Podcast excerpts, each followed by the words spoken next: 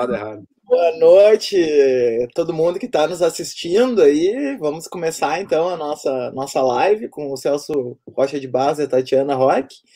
É, ao belo som aqui em Porto Alegre de panelas, eu estou escutando no fundo né, as panelas as panelas reverberando aqui em Porto Alegre. Então, ou escute a sua live, vá para a janela, bata um pouquinho de panelinha aí. e depois volta para cá, né? Faz tudo Exato. junto longe de nós querer boicotar. Né? É, não, fica à vontade. É, a gente fica aqui, fica conversando de outra coisa. Quando vocês acabarem a panela. Isso... É. Bueno, então uh, os, os, dois personagens aqui que estão comigo são muito conhecidos da, da internet, né? O, o, o Celso para os mais velhos, né? Para o pessoal tipo eu, assim, velha guarda que já é da época dos blogs, lembra lá do, do lendário blog, né? Na prática a teoria é outra. A gente muito. É, pô, era você que lia, então. não, não, olha, é sucesso aquele blog. Na, na era de ouro dos blogs, né? Foi uma época legal mesmo. E, e, hoje em dia, entre outras coisas, é, é, colunista da Folha, né? Tem uma coluna fiada aí na segunda de manhã, na, na segunda que a gente sempre compartilha. E, e, a Tatiana também é parceira de várias ocasiões aqui do, do canal, já fez podcast conosco, já participei por lá também do canal dela, né? Professora da, da Universidade Federal do Rio de Janeiro, filósofa. E, e aí, então, a, a, eu não vou perder muito tempo com apresentações, né? Os currículos de vocês são extensos e quem quiser pode ir atrás, né? Eu acho que o mais importante é a gente conversar com qualidade aqui. É, então, a, a, a, ideia da, da conversa de hoje, é, que, eu, que eu chamei assim, é nós somos os 70%, e daí? Né? Eu acho que é, que é uma questão assim que já está mais ou menos consolidada nas últimas pesquisas, né? A gente está observando um certo padrão no Brasil de que o bolsonarismo hoje está isolado nos 30%, que não é pouca gente, né? É, justamente aí que me parece que está um, tá um problema, né? Mas uh, cada vez mais o outro lado uh, não está dentro desses 30%, né? Cada vez a, a, a fronteira que separa os 30% do resto se alarga, né? E não, e não o contrário, né? Uh, para meu juízo, felizmente, né?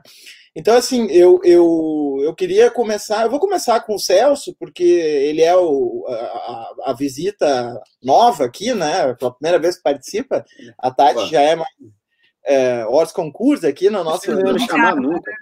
casa, né? Então, assim, a primeira, primeira pergunta que eu pensei é quem são os 30 e quem são os 70 na tua, na tua leitura, Celso? Como que tu dividiria esses segmentos aí? Bom, eu acho que o 30, eu, eu sou dos otimistas que acho que o 30 não é 30. É, eu acho que os bolsonaristas, bolsonaristas realmente hardcore mesmo, os caras que são ali, a, que assim, que a gente não vai conseguir conversar mesmo, eu acho que deve ser mais ou menos do, do tamanho que ele tinha ali antes da facada entendeu? que dava uns 20 e poucos. É, eu acho que esse 30 ainda dá para cair até aí. É, depois é mais difícil, assim, não é impossível, obviamente, mas aí já é um trabalho mais. Você tem que mudar meio que a visão de mundo do cara, e isso, obviamente, não vai ser feito né, de uma hora para outra. Aí já é uma questão de, de, a gente conseguir puxar os temas interessantes que pautem o debate, e aí as, os posicionamentos serem feitos uh, mais em termos desses novos temas, enfim. Mas eu acho que ainda tem, ainda tem espaço para ganhar do bolsonarismo. Uhum. Ah, a questão é assim, os 70 que são difíceis, né? Porque dentro dos 70 tem gente muito diferente. Uhum. Então, por exemplo, você tem o cara que é petista e que não só tem opiniões econômicas, por exemplo, de esquerda, mas que, por exemplo, acha que o Moro é Satã. Entendeu? Assim, o Moro é o, o pior brasileiro que já nasceu, a coisa mais a pior praga de gafanhotos que se abateu sobre a, sobre a pátria brasileira. Mas nesses 70% também tem uns caras que romperam com o Bolsonaro porque ele decepcionou eles ah, no seu, enfim, lavajatismo, não sei se é o termo correto, mas enfim, na, na sua. Eles votaram no Bolsonaro porque acharam que ele ia combater a corrupção, e, enfim, né? enfim ah, não é exatamente isso que aconteceu. É, então, assim, não é muito fácil você juntar o cara que acha que o Moro é a praga de gafanhotos e o cara que, que, que abandonou o Bolsonaro porque o Bolsonaro eventualmente até abandonaria o Moro. Ah, eu acho que tem, tem espaço para conversa. Primeiro, assim, eu, não, eu acho que vai haver eventualmente uma certa substituição de gerações. Eu acho assim, os caras que se embrenharam irremediavelmente em algumas dessas brigas não vão conseguir conduzir as próximas. Então, tem os caras bons, inclusive, não estou dizendo que é o cara ruim nem nada, mas tem os caras que entraram nessa, né, em algumas dessas brigas dos últimos anos que, que dificilmente, de uma hora para outra, eles vão conseguir convencer uh, o, o, cara que, que, que, que, precisa ser convencido, está dentro dos 70%, mas não é igual a ele. Uh, eu acho que assim, com, conforme o, o, tempo vai passando, eu acho que uh, algumas pautas vão surgindo que têm potencial unificador. A primeira é a pandemia. É muito difícil defender a posição do Bolsonaro no combate à epidemia. Se você for um daqueles caras ultra radicais, tá bom, você está satisfeito lá, enfim, até morrer alguém da sua família. Mas é, mas se ele ficar só com isso, ele perde, entendeu? Ele perde uma eleição. Ele, eu acho que ele não vai para o segundo turno se ele, se ele ficar só com isso, entendeu? É, então, assim, a gente não precisa se preocupar tanto com isso, com esses carinha lá que, que são malucos e, enfim. A gente precisa pegar os caras que foram para o Bolsonaro pensando em, em identificando equivocadamente, na minha opinião, no Bolsonaro certas causas que são razoáveis, que, que a gente pode debater, entendeu? Então, por exemplo, combate à corrupção é uma delas.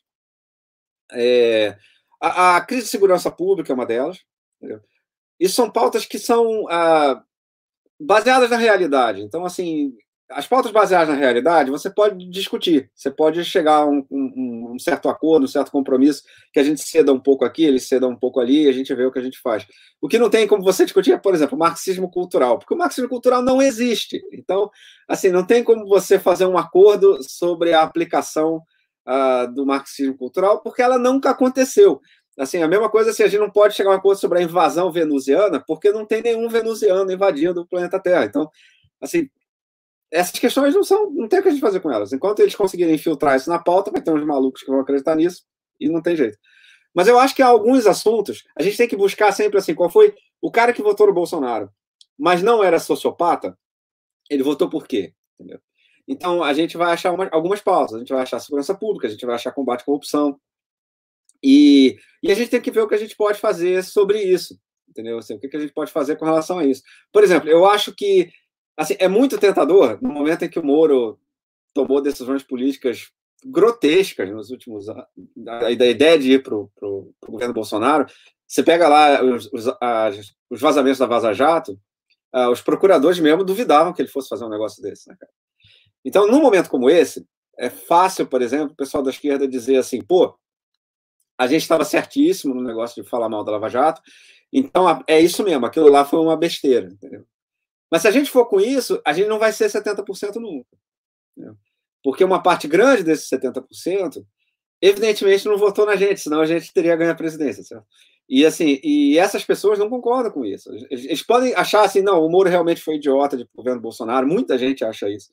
Mas assim, mas eles não acham necessariamente que a Lava Jato foi uma farsa, que foi uma fraude, enfim, um negócio como, como é comum você ver ah, em debate de esquerda. O cara que diz que é uma conspiração da CIA, entendeu? Os negócios desses. Então, assim, se a gente for com esse discurso, ah, bom, a gente pode fazer e pode servir para manter um certo senso de identidade da esquerda, mas isso aí é abdicar da liderança da oposição. Tem várias posições de esquerda atualmente que até servem para manter a esquerda unida, que, que podem servir para agitação, etc. Mas isso é meio assim: a gente vai fazer isso, a gente vai ter uma votação razoável, mas para o segundo turno quem vai é alguém da centro-direita. Assim, tem muita gente fazendo campanha achando que está sendo ultra-esquerdista, mas está fazendo campanha para o Dória. Né? Porque se, se a esquerda comprar as pautas desse cara, quem, não é a esquerda que vai para o segundo turno. Então, assim, eu acho que a gente precisa realmente é, ver o que, que a gente consegue chegar num acordo com gente que, por exemplo, votou na Marina. Assim, não só os 1% que no final das contas votaram na Marina, mas os 17% que a Marina tinha a uma certa altura, entendeu? Assim, esses caras têm que ser muito prioridade para a esquerda reconquistar, entendeu? Esse cara, evidentemente, não é assim, não tem aversão a votar na esquerda. Entendeu? Então, assim, esse, pessoal, assim, a gente tinha que tá, tem que estar tá indo atrás dessas pessoas. Assim, agora, a gente tem que ceder no discurso, né? Assim, a gente não vai conseguir chegar lá com um discurso de que a gente sempre teve razão, estamos aqui esperando todo mundo aparecer para pedir desculpa. Falei para cacete. Eu vou te entregar a mesma pergunta, Tati. Dos 30 e 70 também, como é que tu vê essa, essas duas, esses dois lados, hein? Então, eu, primeiro eu concordo bastante com o Celso, principalmente que esses 30, né, que dentro desses 30, quem é bolsonarista mesmo, raiz, eu acho que deve ser uns 15, né, que a gente cruzando as pesquisas, dá para ver mais ou menos isso, né, eu acho que são uns 15, e é impressionante como a gente só fala desses 15, né, é, é claro que é aterrorizante o que eles fazem, mas quando a gente vê esse último ato aí que teve no Congresso, vocês viram a vista aérea? não, tem, não tinha ninguém ali, era tipo 30 pessoas, né?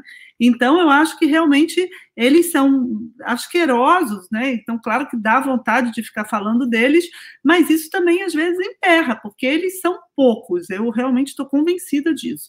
E acho que dentro, ainda falando dos 30, né, do lado de lá, desse apoio aí bolsonarista, eu acho que os que estão fora desse 15%, mesmo esses, dá para ir para algum lugar eu acho que esses, eles são um antissistema, né? São esses que eu acho que não vão também para um Dória, nem para um PT, para um Ciro, mas uma candidatura antissistema, mesmo que não seja que a gente apoia ou que a gente acha que vai ganhar, mas eles iriam, né? Eventualmente um Witzel, uma, uma, coisa assim, né? Que tem essa cara também, tem a coisa da segurança pública. Então, acho que essas outras pautas. Então, mesmo ali, eu acho que dá para rachar.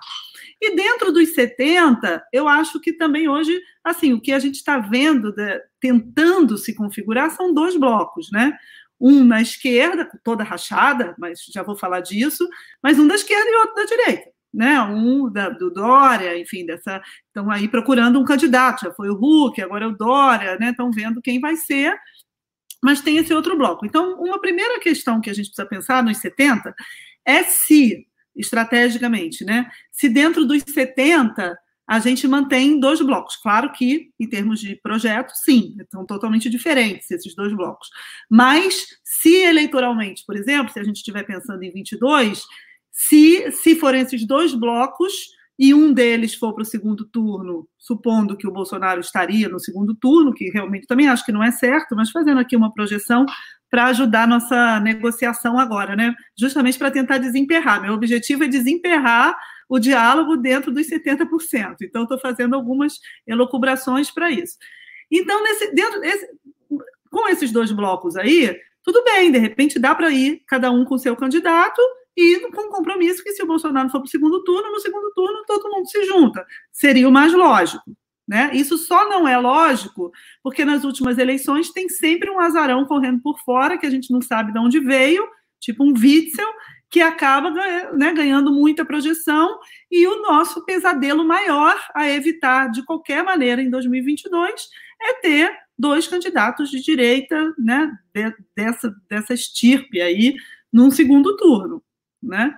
Que, claro que é muito difícil, mas eu digo, eu acho que é um cenário que talvez aconteça no Rio de Janeiro. Então, não é tão difícil assim. Porque no Rio de Janeiro, eu acho que é muito difícil um candidato bolsonarista não ir para o segundo turno, né? Talvez seja o Crivella, provavelmente vai ser o Crivella. E o segundo candidato que vai para o segundo turno, no cenário que a gente está vendo aí, não é à toa que o pai já está indo conversar com o Witzel, né? Deve ser o candidato do Witzel. Ou seja, olha que filme de terror. Né? Vocês imaginam, quer dizer. Então, a gente está muito mal parado. Então, já para começo de conversa. Agora, vamos falar do nosso campo aqui, né, de, da, da esquerda, que também está péssimo. Eu vou logo lançar um, uma bomba aqui, mas eu acho que nesse campo o que está travando é o PT e o Ciro. Não vai ter conversa aí. Não tem jeito.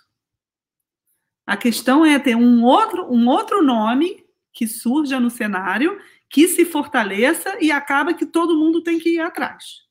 Porque esses dois campos não vão conversar e rachados a gente vai levar um ferro assim, sabe? A gente vai continuar nesse impasse. Então, na verdade, eu acho que o impasse está sendo é, esse aí hoje. Né, o PT de um lado, seja com Lula, com Haddad, não importa, e o Ciro de outro, e os dois estão empatando esse campo. A verdade é essa. O nome que a gente está vendo correndo por fora, surgindo aí, muito bom, na minha opinião, é o Flávio Dino. Não sei como é que está a negociação, né? Claro que isso implicaria uma reconfiguração partidária e tal. É, eu já ouvi o Flávio Dino falando sobre 22, muito, fiquei até um pouco pessimista, assim, mas não sei se era jogada também, mas muito assim com essa perspectiva de é, ele, a esquerda se unir no segundo turno, não precisaria no primeiro turno. Aí eu acho que não, aí eu acho um erro. Eu acho que a esquerda, pelo menos, no primeiro turno, tem que estar unida, porque senão o risco dela não estar no segundo turno é gigante, é gigante a gente ter dois, da direita e a extrema-direita no segundo turno, que é o fantasma que vem nos rondando aí nos últimos anos e que está acontecendo em alguns lugares. Né? Então, esse é um pouco o cenário assim que eu estou vendo. Quer dizer, resumindo, né, eu acho que a esquerda tem que se entender e o PT e o Ciro estão empatando esse entendimento. E se a gente não se entender para ir junto para um segundo, para um primeiro turno, a gente vai, corre o risco de ficar de fora do jogo totalmente, que é um pouco o que está acontecendo hoje, né? Quem é que está? A esquerda, a esquerda tá fora do jogo. A gente vê aí, tem Rodrigo Maia, tem Dória, tem Witzel, tem só o Flávio Dino. Fora isso, né? Claro que o trabalho parlamentar maravilhoso que os deputados fazem e tal, mas no jogo nacional a gente não está vendo. Então a questão, a grande questão para mim é essa: a esquerda começar a conversar e voltar para o jogo. Eu vou propor uma mais ou menos um roteiro aqui para nós publicamente, né? Mas é porque foram muitas coisas, né? Então, para a gente tentar organizar, mais ou menos a gente começar falando da direita, depois começar a falar da esquerda de uma maneira um pouco mais estrutural e detalhada, e terminar nesses nomes concretos. E para o pessoal que está que tá colocando as perguntas aí, é, a gente faz um bloco depois, né, dessas, dessas falas, com lendo e respondendo as perguntas, aquelas que porventura já não forem incluídas nesse, nesse nosso diálogo, né? A gente vai recuperando, tá?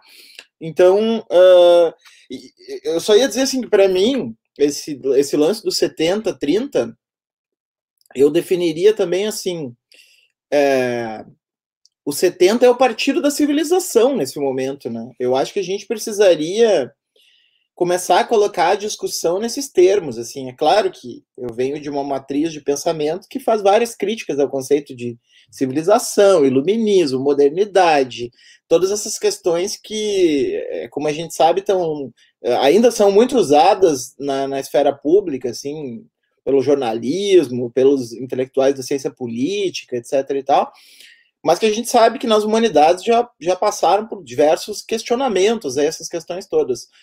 Mas, assim, digamos que às vezes a gente precisa de uma certa bússola provisória para se orientar, né? Momentânea.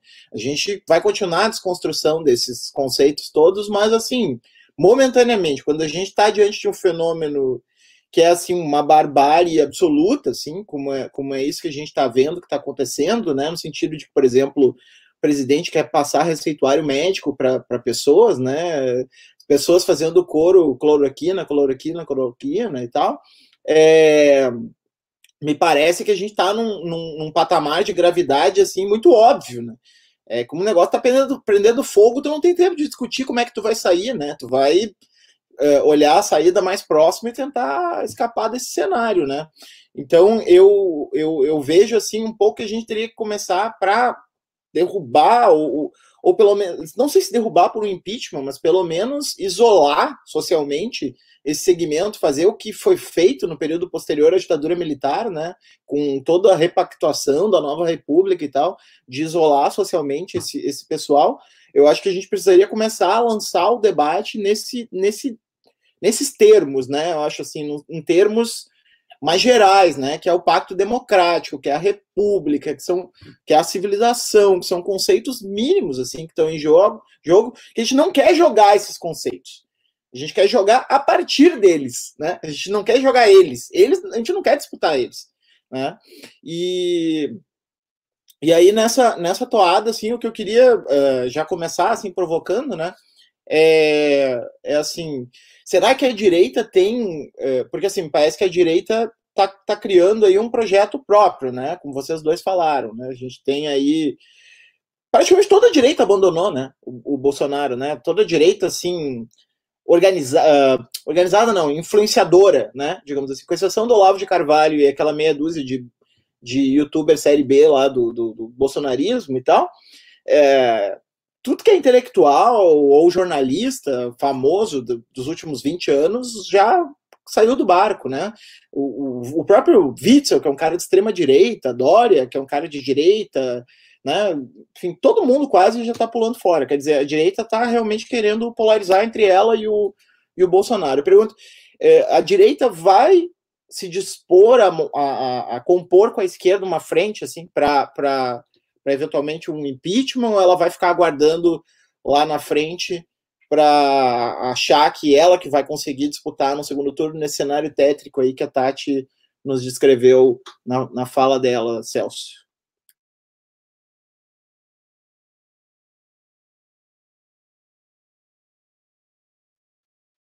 Valeu.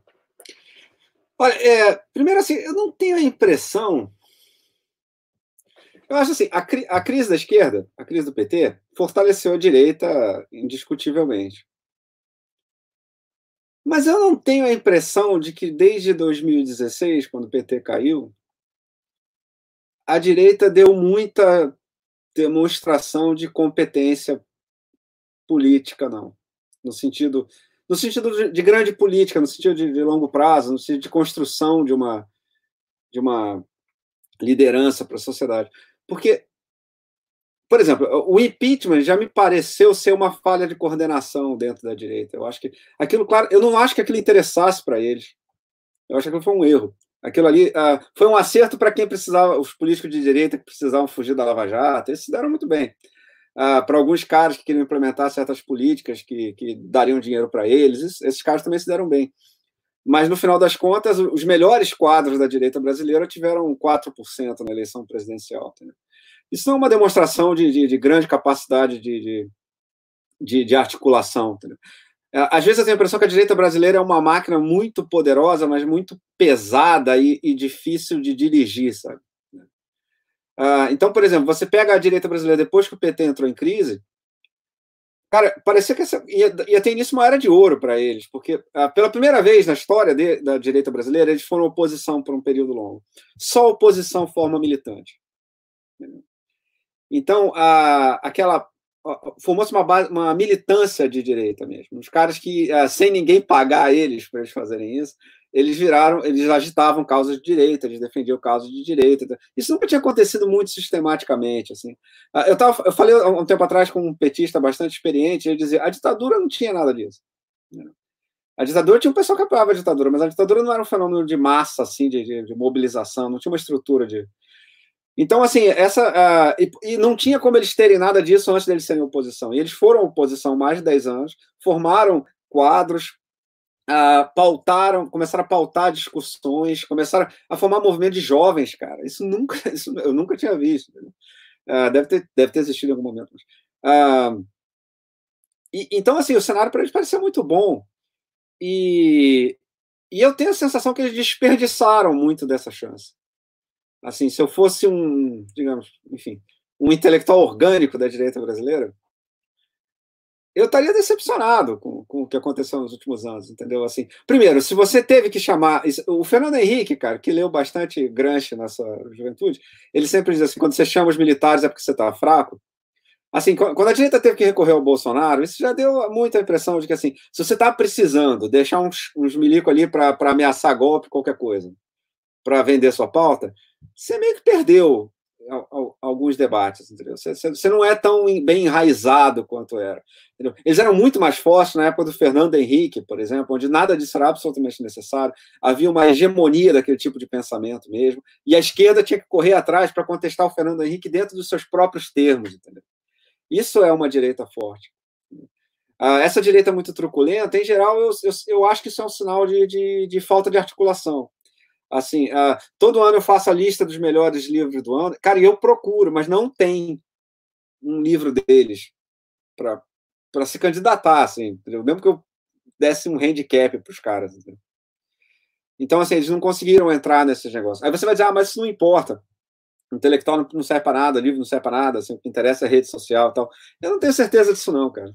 Assim, eu acho que as redes sociais, eu acho que vale muito aquele negócio que o, o Keynes dizia dos, dos, líderes políticos, que o cara parece um maluco que ouve vozes, mas no fim ele está uh, repetindo uma, um, o autor de um livro de 30 anos atrás, sabe? Assim, que, que, que aquelas ideias circularam, enfim.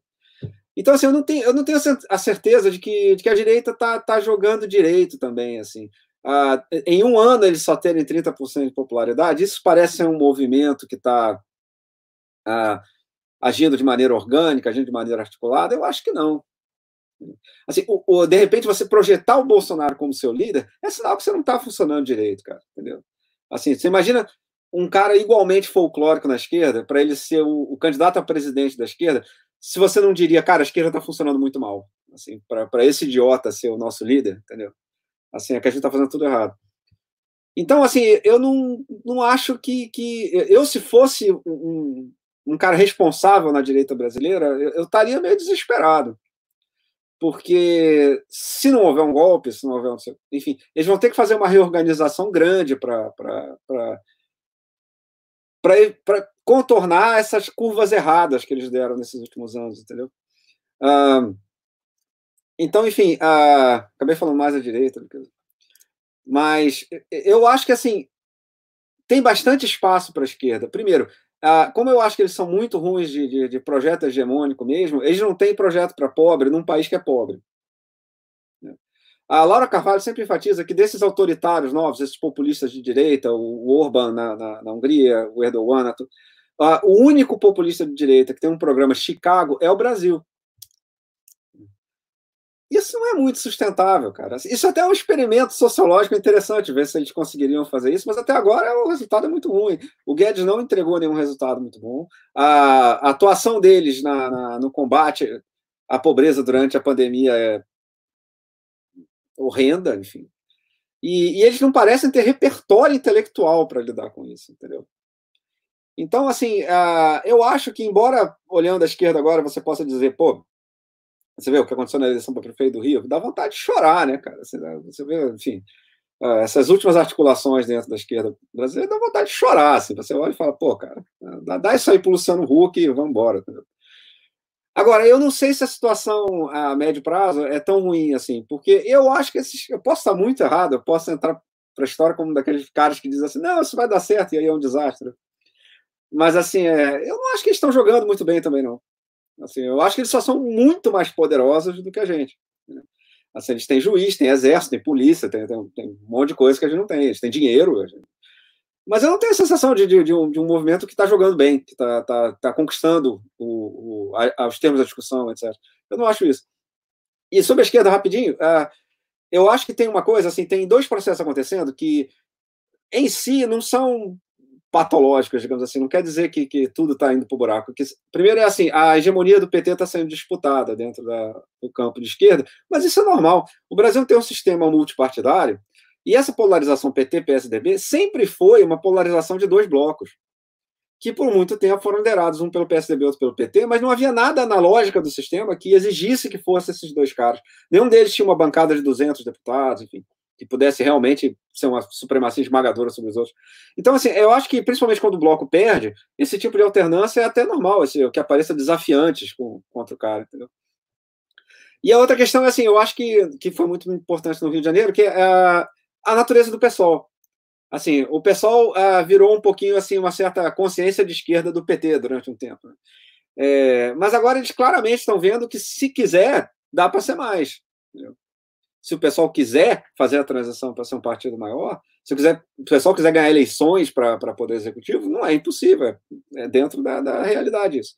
Mas aí eles vão ter que mudar bastante o foco de, de, de, atuação deles, e isso é um, como o PT sabe melhor do que todo mundo, é um aprendizado difícil. Essas duas dinâmicas, a disputa pela liderança e a natureza do pessoal, são é, dinâmicas políticas que eu acho razoavelmente normais. O problema é que elas acontecerem nesse momento é trágico.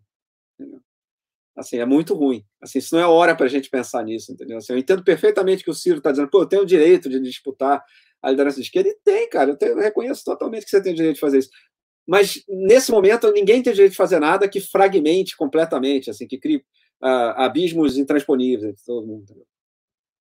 Enfim, então eu acho assim, é, realmente a situação da esquerda, quando você olha, parece desesperadora, mas eu não sei se esses processos não vão ser contornados eventualmente. E, e eu não acho que a direita seja, no momento, um bloco histórico indestrutível que, que, que não tenha o que fazer contra esses caras. Eu, eu acho que se eu estivesse olhando do ponto de vista deles, eu acharia que eles estão jogando mal.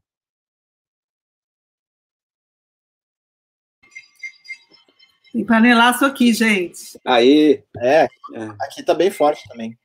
É, tá forte. Eu vou, eu, eu, as, as, os debates, assim, de nomes aqui, que o pessoal tá perguntando muito, eu vou. Quando a gente abrir para os comentários, daí a gente fala dos nomes, das alternativas, dessas, dessas coisas mais conjunturais, pé no chão, assim. Eu queria agora a gente continuar esse debate um pouco mais estrutural, assim, digamos assim, uh, impessoal, né, das forças políticas mesmo. Uh, então, Tati, se quiser fazer, falar da direita, e depois eu quero fazer uma pergunta para vocês especificamente sobre a esquerda, mas por um outro ângulo. Eu não lembro mais qual era a pergunta, mas vou reagir só um pouquinho rápido, depois você retoma a pergunta sobre isso que o Celso falou. Eu achei o Celso muito otimista. Pode ser. Claro que você tem razão, mas eu não estou vendo é. muito assim, não. Porque eu acho que tem uma coisa que mudou realmente na, assim, na, na população, na, nas expectativas eleitorais da população, né? Eu acho que enquanto não tiver alternativas é, viáveis, né, que agradem minimamente em algum desses aspectos, é pra, não importa nem tanto se é a direita, se é a esquerda, nesse sentido do que eu vou falar agora, essa força antissistêmica continua sendo muito forte, sabe? E isso não é uma questão de articulação, aí é que tá. Eu até concordo com você que eles não estão jogando bem, mas não precisa jogar bem para representar uma força antissistêmica. Aí é que está. A, a, grande novidade da, da, nossa, do nosso cenário político é que, justamente para destruir as instituições, não precisa jogar bem, não precisa ter programa, não precisa ter projeto, não precisa mostrar nada. E essa força destituinte, assim, né, é, de recusa, que está sendo muito preponderante, assim, muito forte na sociedade brasileira e em outras partes do mundo também, é um fenômeno até mundial, mas aqui, né, a gente está mais... É, essa força, eu acho que a gente só consegue é, desmontar se a gente tiver um projeto diferente, né, construtivo, para apresentar para a sociedade que seja minimamente convincente. O problema é que Dória não é, é que Lula não é, é que Ciro não é. E não vai ser, nunca, entendeu? Então, eu acho que, que enquanto tiver assim, quer dizer, ah, é uma coisa até um pouco psicológica, assim, que eu estou dizendo, mas eu acho que realmente isso acontece.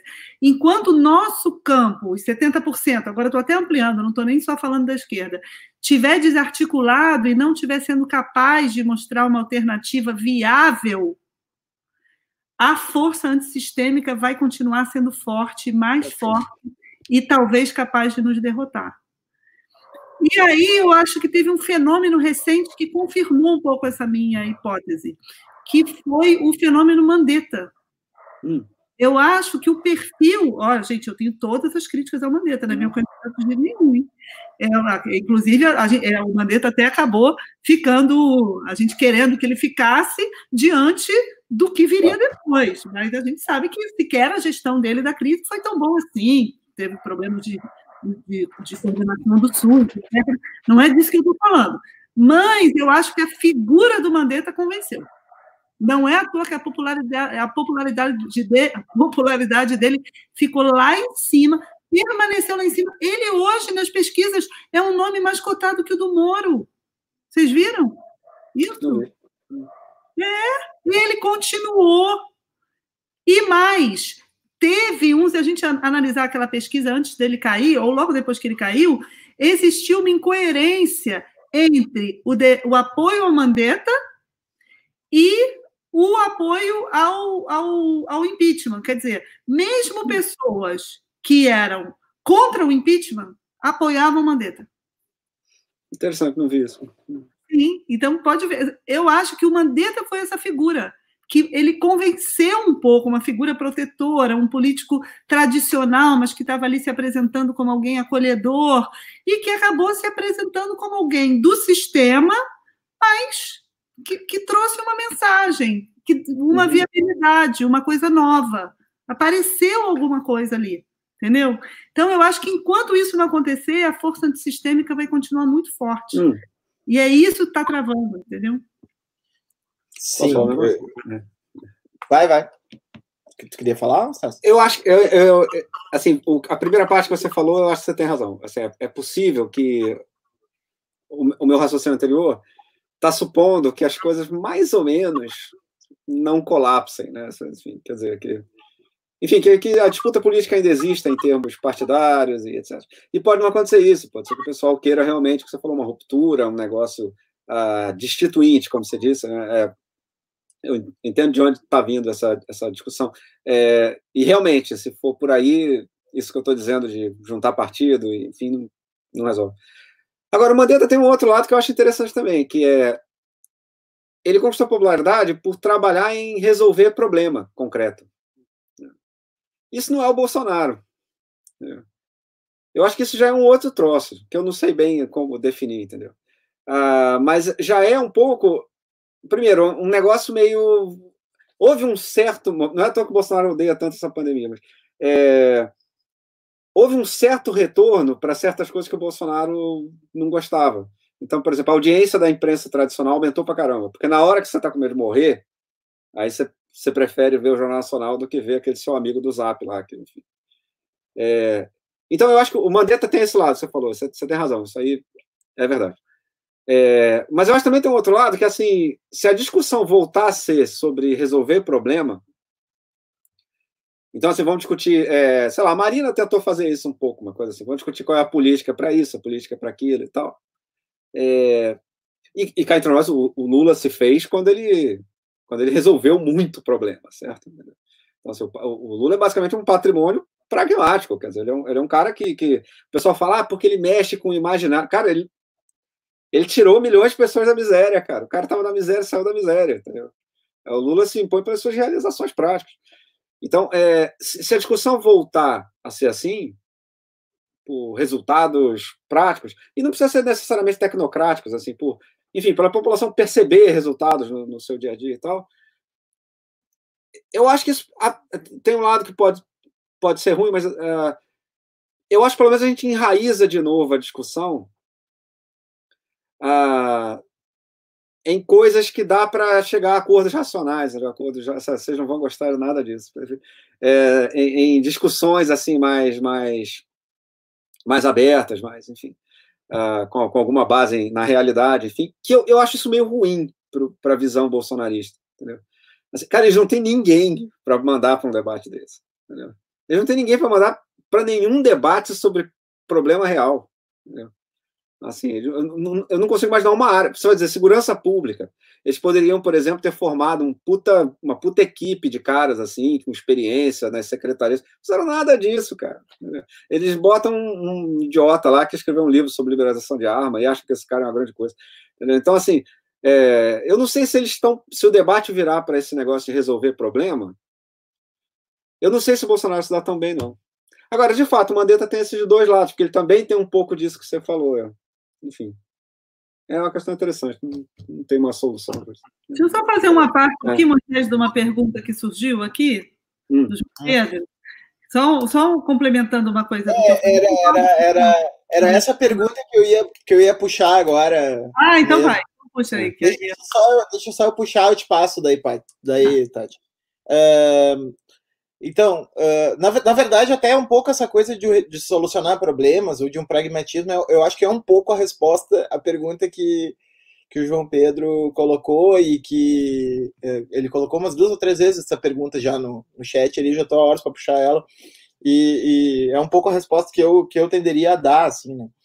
É, que é basicamente um duplo problema em que a, em que a esquerda está enredada, né?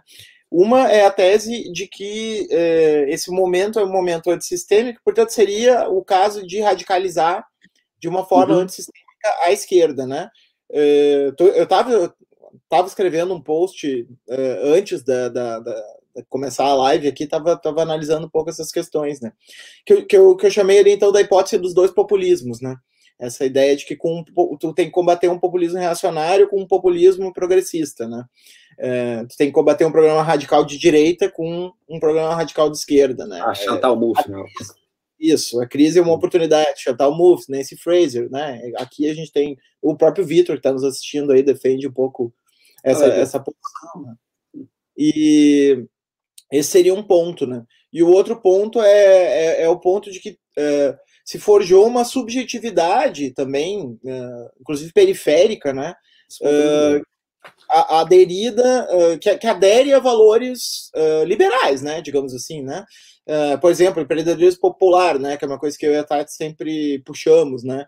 Então, assim, também esse pessoal está interessado em coisas concretas, assim, que nem sempre essa esquerda, assim, muito estruturalista, agora num sentido bem vulgar, assim, de estruturalista, mas assim, muito, muito macro, né, muito Big revolucionária e tal, tem, tem respostas concretas para dar, né. Então eu ia mais ou menos passar a bola para Tati, antes de tu, tu puxar, Tati, já ia puxar isso para tu, pra tu chutar aí essa bola, deixar essa bola quicando aí para tu chutar.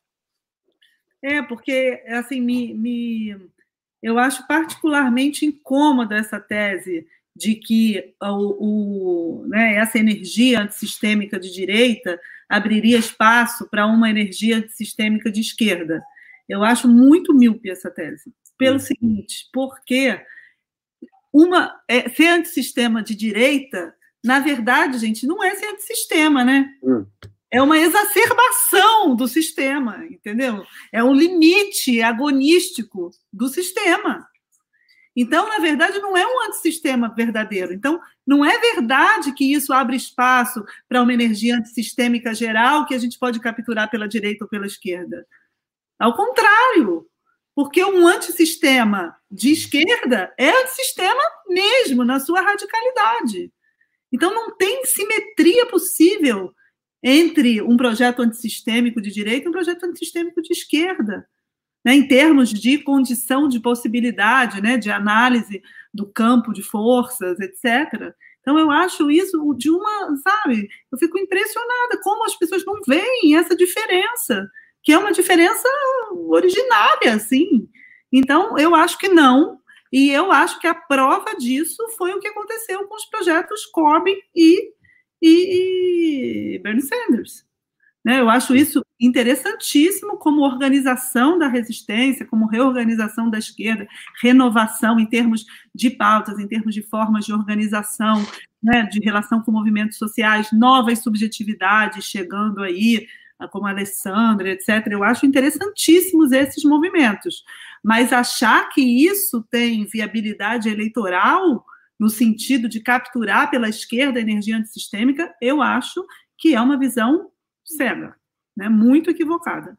Eu acho que não, eu acho que a gente está num momento de transição em que a gente precisa fazer as duas coisas paralelamente. Ao mesmo tempo, fazer essas organizações que foram feitas, no caso do Sanders, etc., né, e renovando a esquerda por baixo, conectando com movimentos, ampliando, e é, pensando num projeto eleitoral de transição que defenda a democracia minimamente, até para a gente poder voltar para o jogo. Né? Defender a democracia é importante para a gente voltar para o jogo, senão não tem o jogo para ser jogado, né? Que é um pouco a ameaça que a gente está vivendo agora. Então, é, um pouco, é isso.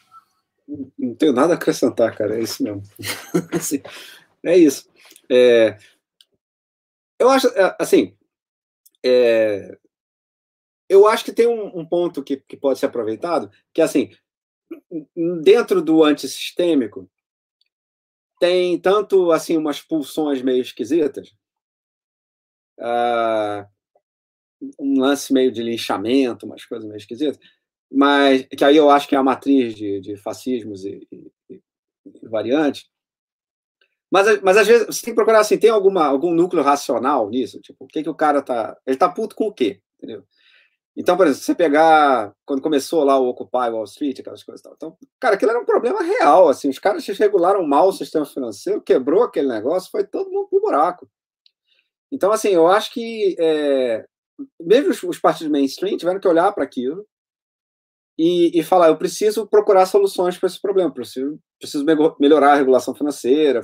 Enfim, se fizeram ou não é outra história, mas uh, eu acho que isso a gente pode fazer. Por exemplo, a gente olha para para insatisfação dos caras. E vem, isso aí uh, alguém poderia, em tese, se converter a isso por um bom motivo? Enfim, a, a, por alguma. que pelo menos pareceu a ele bom motivo, dentro dos parâmetros que ele tinha no momento. Então, assim, por exemplo, tem um monte de gente que simplesmente não tem informação muito boa sobre essa coisa do Bolsonaro da ditadura militar, entendeu? Que não dá importância para isso, fala assim, isso aí é, ele fala umas merdas sobre isso, mas enfim. Uh, assim, então, para essa pessoa, de repente, ele olha e vê que a Odebrecht pagava todos os partidos, enfim, e, e ele fala: eu vou votar no cara que não, que não era assim, sei lá, ou eu acho que não era assim. E ele está errado em achar que não era assim. Mas é, essa coisa que ele queria, pode haver alguma coisa aí que é aproveitável? Para ser pensada, entendeu? É, vou dizer um negócio para vocês. Eu conheço três pessoas que iam votar na Marina e votaram no Bolsonaro. É eu acho que eu sei o que essas pessoas estão querendo, entendeu? Ela, a Marina era uma outsider também, estava se apresentando como uma outsider. É, mas ela era seria o que a gente poderia considerar uma pessoa que está tentando se mexer por fora ali, ela não tinha partido, não tinha enfim nada, mas que estaria dentro da discussão civilizada, enfim, da discussão uh, voltada para a resolução de problemas, enfim, um negócio desse.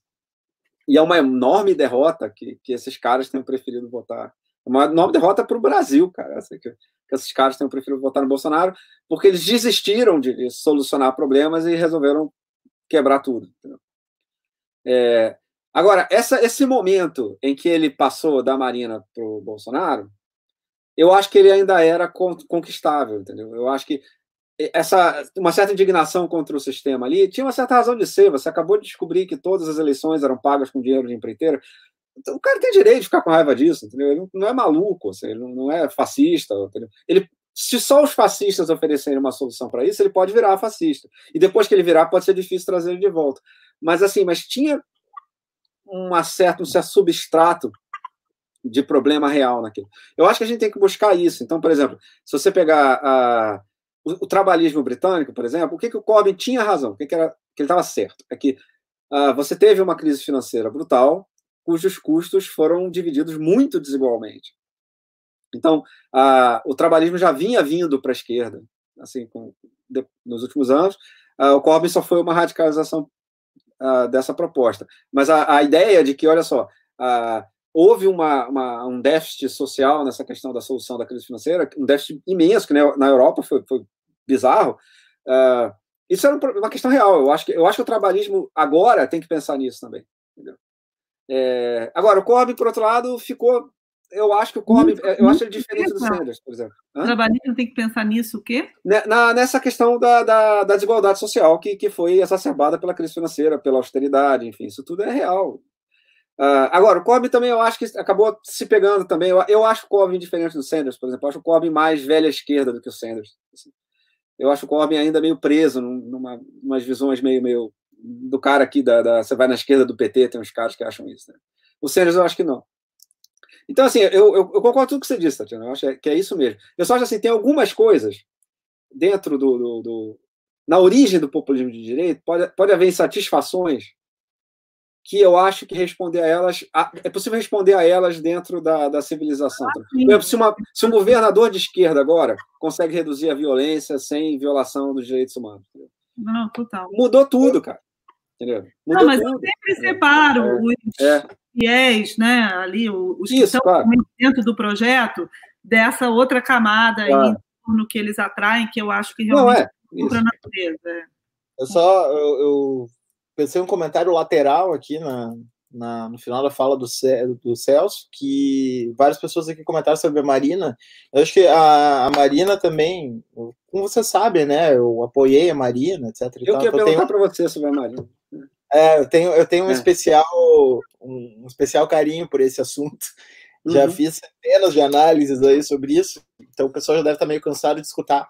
Mas uh, em relação especificamente a essa transição que tu falou do eleitor do Bolsonaro, do, da Marina para o Bolsonaro, me parece que tem uma inflexão que a Marina fez errada, na, hum. porque assim, se olhar uh, ah, 2013, logo depois das manifestações, a Marina foi a candidata que mais subiu. 2014, quando ela entrou nas eleições, ela né, entrou lá em cima. Depois, enfim, aconteceram inúmeros fatores em 2014 que levaram a derrota dela.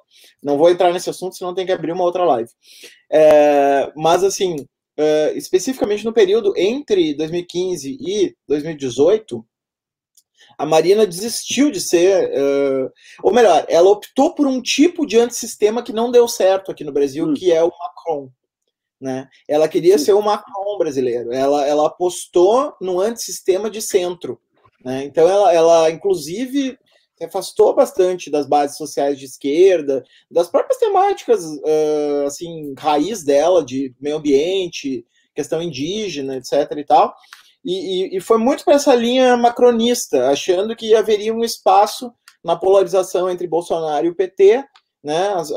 o pessoal ia, ia tapar o nariz e ia votar no meio ali, que nem o pessoal fez com o Macron, né? Para evitar um ou outro. Né? E foi, se revelou uma aposta totalmente errada, né? Porque esse tipo de outsider não funcionou no, no Brasil, né? Não, não pegou. O outsider que pegou foi como se fosse o Le Pen, a, a Le Pen piorada aqui, brasileiro, que é o Bolsonaro, né? Então, eu acho que foi um erro de cálculo dela, uh, inspirado fundamentalmente no, no Macron, né? que, que, que aí se desenrolou. E isso já me dá a oportunidade de fazer uma pergunta para vocês, agora é bem polêmica, eu vou pegar fogo aqui na, na caixa de comentários é. aqui, tá? Uh, uma das coisas que faz com que, com que haja muitas polêmicas na esquerda ainda uh, em relação a como lidar com o fenômeno Bolsonaro é o fato da relação entre fascismo e neoliberalismo, né? É, claro, assim, hoje já são poucas pessoas que hesitam em, em classificar o, o Bolsonaro como alguém com um projeto fascista, né? Só não é uhum. mais fascista porque não tem não tem capital político para isso, né? Mas ele, ele, ele, ele claramente não é um cara que, que flerta com a, com a democracia liberal, né? Ele é um cara que, se pudesse se livrar disso, se livraria. Aliás, fez toda a sua trajetória política atacando a Constituição e, e tudo que é estatuto de cidadania que surgiu depois da Constituição, Estatuto da Criança e do Adolescente, Estatuto dos Armamentos, etc. E tal. Um, mas aí tem né, a Aline, por exemplo, que está aqui nos, nos, assistindo, sempre volta, a gente fez até uma live sobre isso, é, que, que vê uma solidariedade, uma, uma complementariedade, né, uma, uma relação de mútua implicação, né, ou até o neoliberalismo autoritário latino-americano como o próprio protótipo mais perfeito do que é o neoliberalismo, em relação às suas versões moderadas do, do norte, né? É, e aí, então, vem toda essa polêmica, né? Quer dizer, Macron é igual a Le Pen, né? É, Dória é igual a Bolsonaro, né? É, como é que fica essa questão para vocês de que a esquerda tem muito, né? De ah, o Temer já era um líder fascista, né? É, a gente tem aí é, pessoas conhecidas, nem vou citar para não causar mal-estar, né? Porque enfim, a pessoa não está aqui com a oportunidade de rebater, né?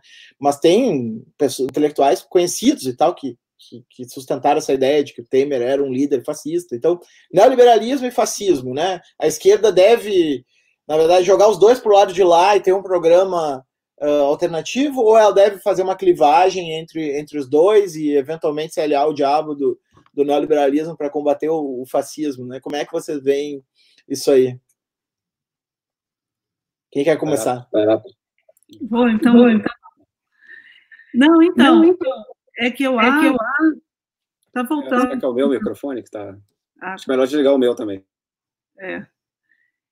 Não, então, eu acho que é, cada vez mais o projeto neoliberal não consegue se colocar com a democracia liberal, mesmo a democracia liberal. Então não consegue. E no Brasil a gente teve a prova disso muito nítida, né? Que realmente para eles colocarem esse projeto em prática, aprofundar, constitucionalizar, como foi o caso do teto de gastos, eles precisaram do golpe. Né? Então, é, não é à toa, é porque esse projeto nunca vai ser referendado pelas urnas. E na época da discussão do impeachment, no auge da discussão sobre pedaladas, etc., ali, eles querendo defender o impeachment, tem um vídeo de um debate na FGV de São Paulo, em que o Samuel Pessoa fala isso com todas as letras. Ele diz: o brasileiro médio é muito pobre, a classe média no Brasil é muito pobre. Então, eles sempre vão votar em um projeto que é, defenda mais dinheiro do Estado investido em políticas sociais, enfim, etc. Que defenda que o Estado gaste mais. Então, não é possível a gente ter um projeto como a gente quer, que o Estado gaste menos, com eleição.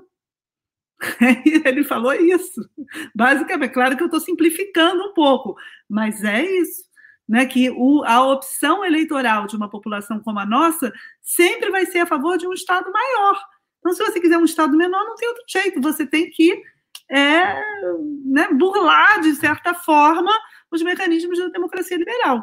Não estou dizendo que ele iria a tanto né, quanto a gente chegou, mas é aí que abre esse caminho, eu acho né, que acaba que o projeto neoliberal ele só consegue se impor hoje contra a vontade popular, porque é essa que é a grande diferença dos anos 90, que o Celso citou aqui, que tinha uma legitimidade, né, no caso na época do Fernando Henrique, etc. Que ali o projeto neoliberal era um projeto afirmativo, que ele queria se afirmar e conquistava a subjetividade. Ele trazia um projeto de emancipação, né? O, o Lazarato fala muito isso, né? Que, por exemplo, a TV a cabo ela era um, um, um, projeto de cada um escolhe. Eu até eu cheguei a achar isso. Pô, eu vou ter um, agora uma TV que eu, eu vou poder ter um canal que eu quero, que me, né, que parece comigo. Vou poder é, escolher preta porter as programações. O que, que, a gente tem hoje? Um monte de canais, tudo, tudo a mesma merda, né? Que não tem. Então, existia né, o neoliberalismo dos anos 90, trazia um projeto né, de emancipação individual, né, né, tudo isso a gente sabe, mas tinha alguma coisa ali que puxava uma aderência da população. É completamente diferente hoje. Hoje ele é um projeto antipopular no mundo inteiro, isso está sendo derrotado na urna. É antipopular, né, com algumas exceções, mas o Macron é uma delas, justamente. Então, ele precisa confrontar com a democracia, com as instituições democráticas para se afirmar. E é aí que abre caminho para o fascismo. Então, são, na verdade, eu acho que eles são projetos diferentes, mas como os dois precisam destruir a democracia, as instituições democráticas, eles acabam se encontrando aí. E é um pouco a aliança que está aí hoje, no governo Bolsonaro. É o fascismo e o neoliberalismo do tipo Guedes, né, que se encontram no projeto antidemocrático. É. Assim, eu acho, eu acho que são diferentes. Eu não acho que são, são a mesma coisa, não. Uh, e, e, tem pontos de divergência bem claros né, em algumas, em várias pautas. É, eu, assim, eu acho que eu sei o, o que o Samuel quer dizer. Eu não sei o que ele quer dizer, sei lá, ele tinha que vir aqui. Mas é, o que ele já falou para mim em vários debates, e, e eu concordo, é, tem um negócio em, em ciência política e, e, economia, que é o negócio do, do teorema do eleitor mediano. Né? Então, a, a preferência que vai ganhar numa eleição majoritária é a preferência do eleitor ali no meinho das preferências. Ah, se, bom, vamos ver se eu lembro disso. Se a renda média for maior do que a renda mediana, tem um negócio desse, que quer dizer que a, a, a renda é mal distribuída? O eleitor mediano vai querer redistribuição. E a desigualdade do Brasil é bizarra. Entendeu? Então, a, a previsão de economia ortodoxa para o Brasil é, é o eleitorado votar na esquerda. Porque o, não tem por que o cara não pedir redistribuição. Quer dizer, uh, ele, ele tem um poder na hora ali da, da, da, votação, ele, ele, ele e os iguais a ele são maioria, e eles querem, eles não têm por que não votar em redistribuição. Então, é, mas aí, então, aí o que, que você faz? Aí eu acho que aí começa a diferença do, do, do liberalismo para o fascismo. Historicamente, se a gente pensar, o que o liberalismo vai fazer é o seguinte: eu vou tentar ser hegemônico, eu vou tentar construir uh, apoio. E aí você pega, por exemplo, uh, esses pensadores, esse pessoal mais liberal brasileiro que está agora falando sobre desigualdade, por exemplo, o Armínio. O Armínio foi atrás de tudo que tem sobre desigualdade brasileira para estudar, entendeu? Assim, ele, e ele é um cara muito inteligente. Então, ele já está discutindo esse assunto com, com, todo mundo aí que estuda esses negócios. Assim, é o quê? Porque ele virou comunista? Não. É porque ele tem a noção de que o programa liberal dele, para sobreviver, para isso poder ser implementado, ele tem que conquistar apoio de gente que não vai ser beneficiada por um liberalismo selvagem. Assim, o, porque o liberalismo selvagem realmente não tem o que entregar para os pobres brasileiros. Você, você, não tem o que fazer. Os pobres mais pobres, enfim. Porque, porque tem um, um, setor que é sempre em disputa, né? que é aquele o cara que está na, na, fronteira de ser microempresário, enfim, isso aí é, é, difícil mesmo. Assim, sociologicamente, aliás, é uma questão interessante. Qual, vai, qual é o posicionamento político desse tipo de, de eleitor? Mas para os pobres brasileiros, para a massa de pobres brasileiros, se você tentar chegar lá e vender a liberalismo selvagem, você não vai conseguir ganhar a eleição. Tanto que o Bolsonaro escondia o Guedes a eleição inteira. Assim, o Guedes não ia em debate nenhum. Eu ia participar de um debate que ia ter o Guedes e o Pérez Farida, e o Guedes fugiu. E eu acho que ele não fugiu de mim, acho que ele fugiu do Pérez Farida. Mas justamente porque certamente a discussão ia ser, cara, você vai chegar lá e vai fazer isso mesmo? Você não vai fazer nada pelo social? É isso que você está dizendo para o público? E ele não foi, porque ele não é besta. Né? Então, assim, eu acho que aí a divisão importante é você tem, na hora que você constata que não dá para vender uh, liberalismo selvagem, o que, que você faz? Eu acho que há um segmento grande de pessoas que são liberais em economia, mas que são democratas, que eles dizem, bom, enfim, se o que o meu programa não, não é o suficiente para conquistar o eleitorado, eu vou me adaptar a isso. Eu vou me adaptar às preferências do eleitorado.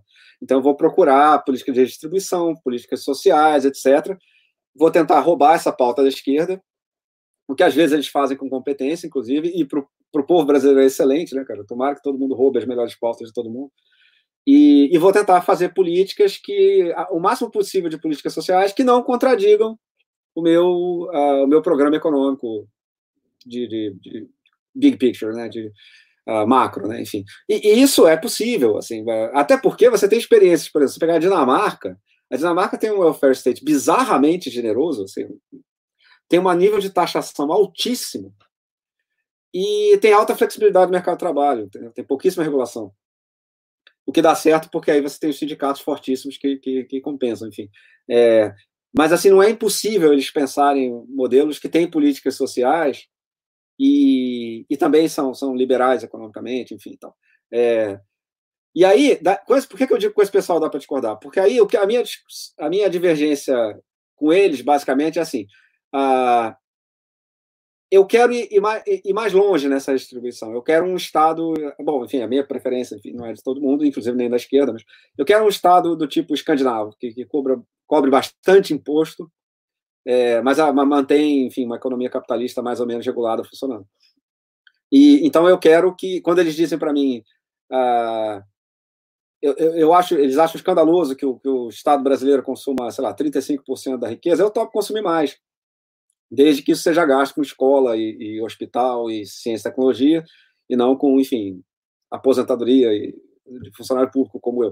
Uh, mas, assim, uh, eu acho que tem aí um espaço para discutir, entendeu? Assim, eu acho que se, se você botar agora, o, por exemplo, o Armínio e o Samuel aqui para discutir, uh, a gente vai discordar de um monte de coisa, entendeu? Assim, não, não, inclusive comigo, que provavelmente sou o maior pelegão aqui dos três.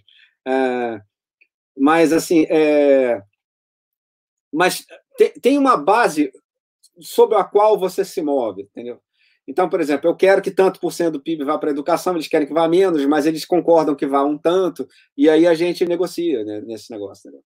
Assim, e aí a gente vai. É... e a política moderna, em boa, boa parte, é isso, né? Essa negociação entre um cara, um negócio mais ou menos na centro-esquerda, um negócio mais ou menos na centro-direita, ali, tentando empurrar para um lado para o outro, enfim.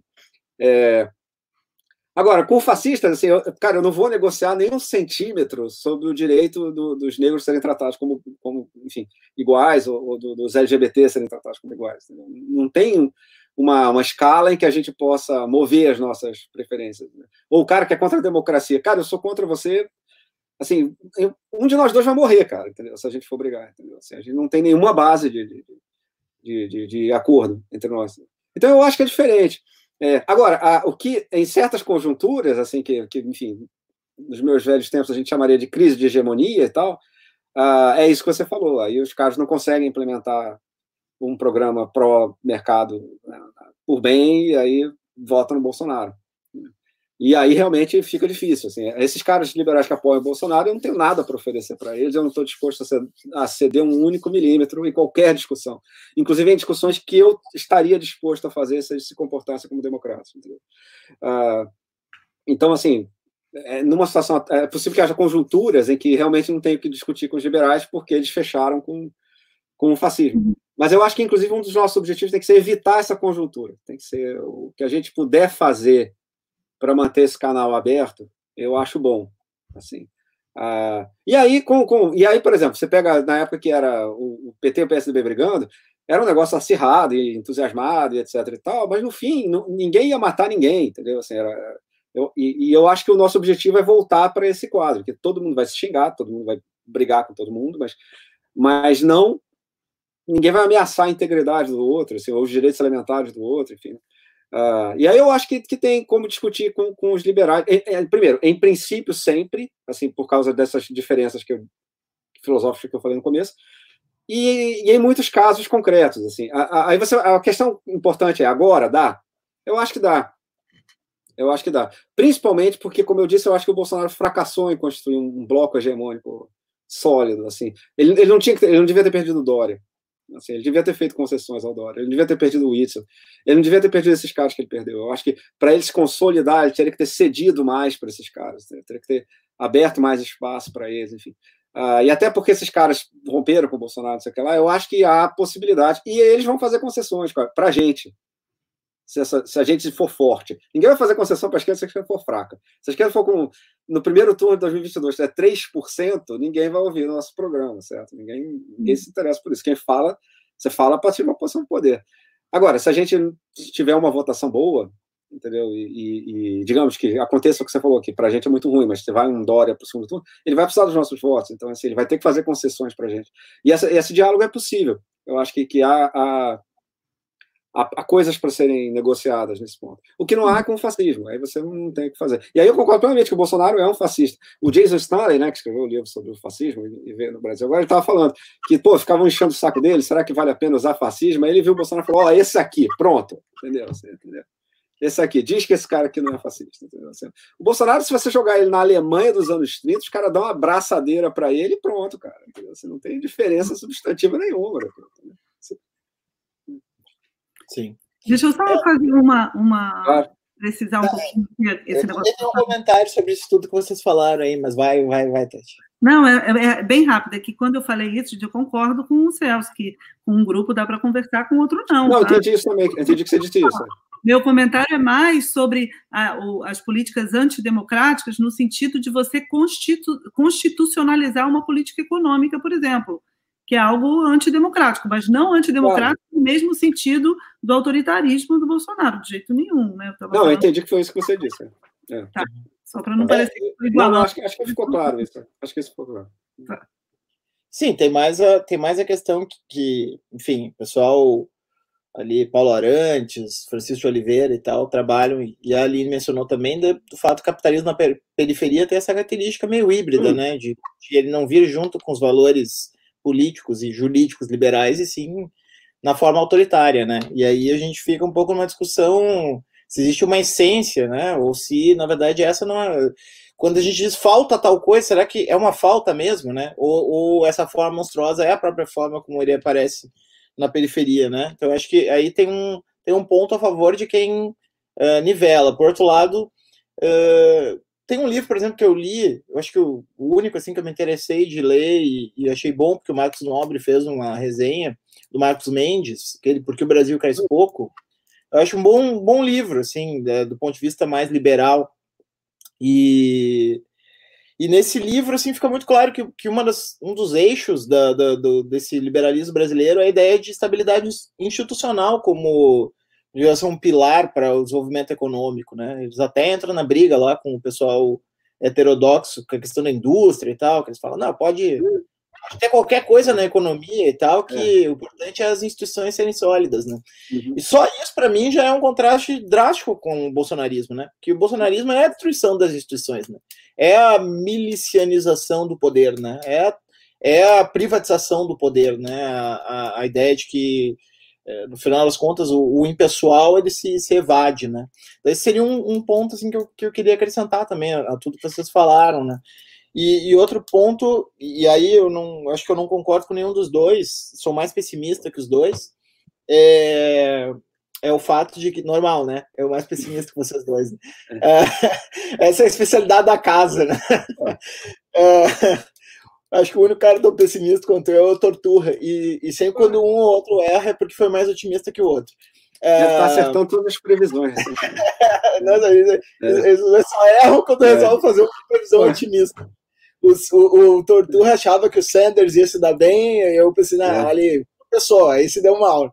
E, e agora foi no impeachment. Esses dias eu falei, ah, vai ter impeachment, sim, e tal. Não, não vai ter impeachment, não. Uh, não sei.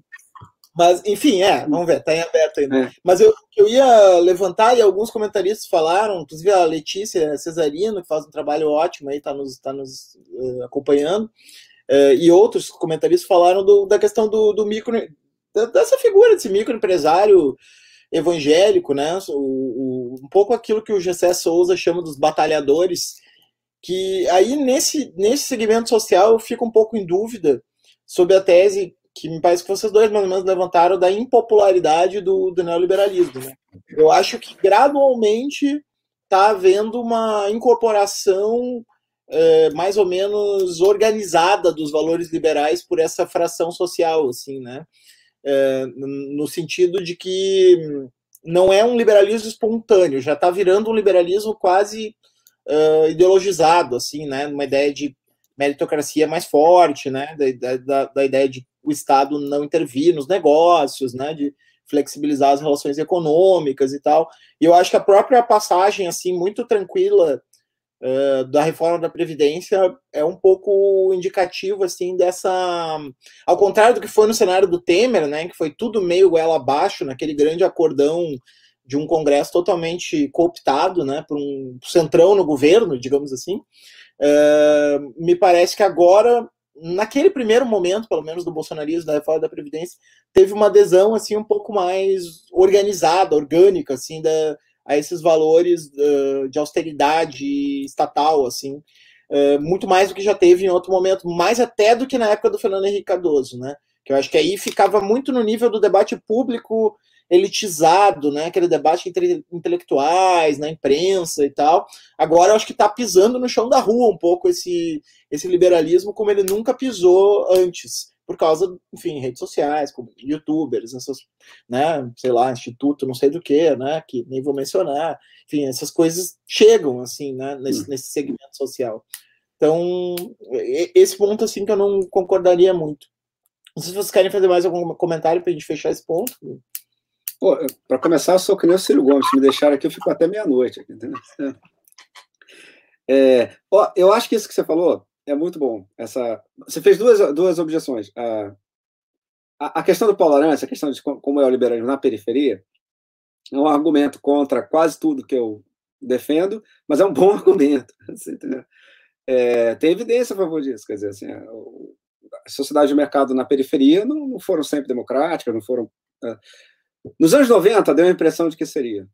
E, e, e não era por, só por, por, propaganda ou ideologia, não. Assim, o número de democratizações foi muito rápido. Uh, essa, essa, literatura toda agora sobre crise de democracia, uh, em muitos casos, são aquelas, aqueles países que viraram democracia nos anos 90 e fracassaram. Então, nos anos 90, parecia que esse argumento do Paulo Arantes, por exemplo, estava tava indo para o buraco, mas ele ganhou pontos agora. Tem, tem vários países periféricos uh, deixando de ser democráticos. Uh, eu acho que assim, isso é um ponto em disputa, né? Quer dizer, assim, uh, o Brasil não é tão pobre para.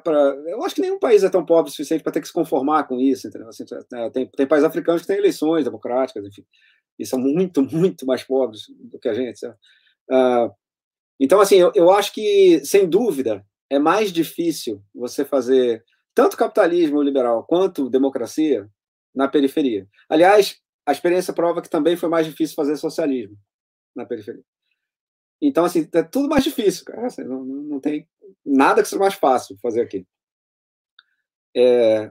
Agora, a minha grande questão para o Paulo Arantes, ou para o resto do pessoal, é o que a gente faz então? Porque teve uma época uh, que tinha uma discussão que era assim, a, a socialismo ou fascismo, uh, que era o pessoal dos anos 60, ligado a algumas tendências de esquerda, que dizia assim, bom, a, o golpe de 64 prova que no Brasil não vai haver capitalismo liberal. Não vai haver. Assim, a gente não vai ser governado por um bando de juscelinos. Assim, uh, assim toda vez que o povo, que os trabalhadores tentam pedir alguma coisa, como foi na época do Jango, eles desistem da democracia e, e fazem fascismo.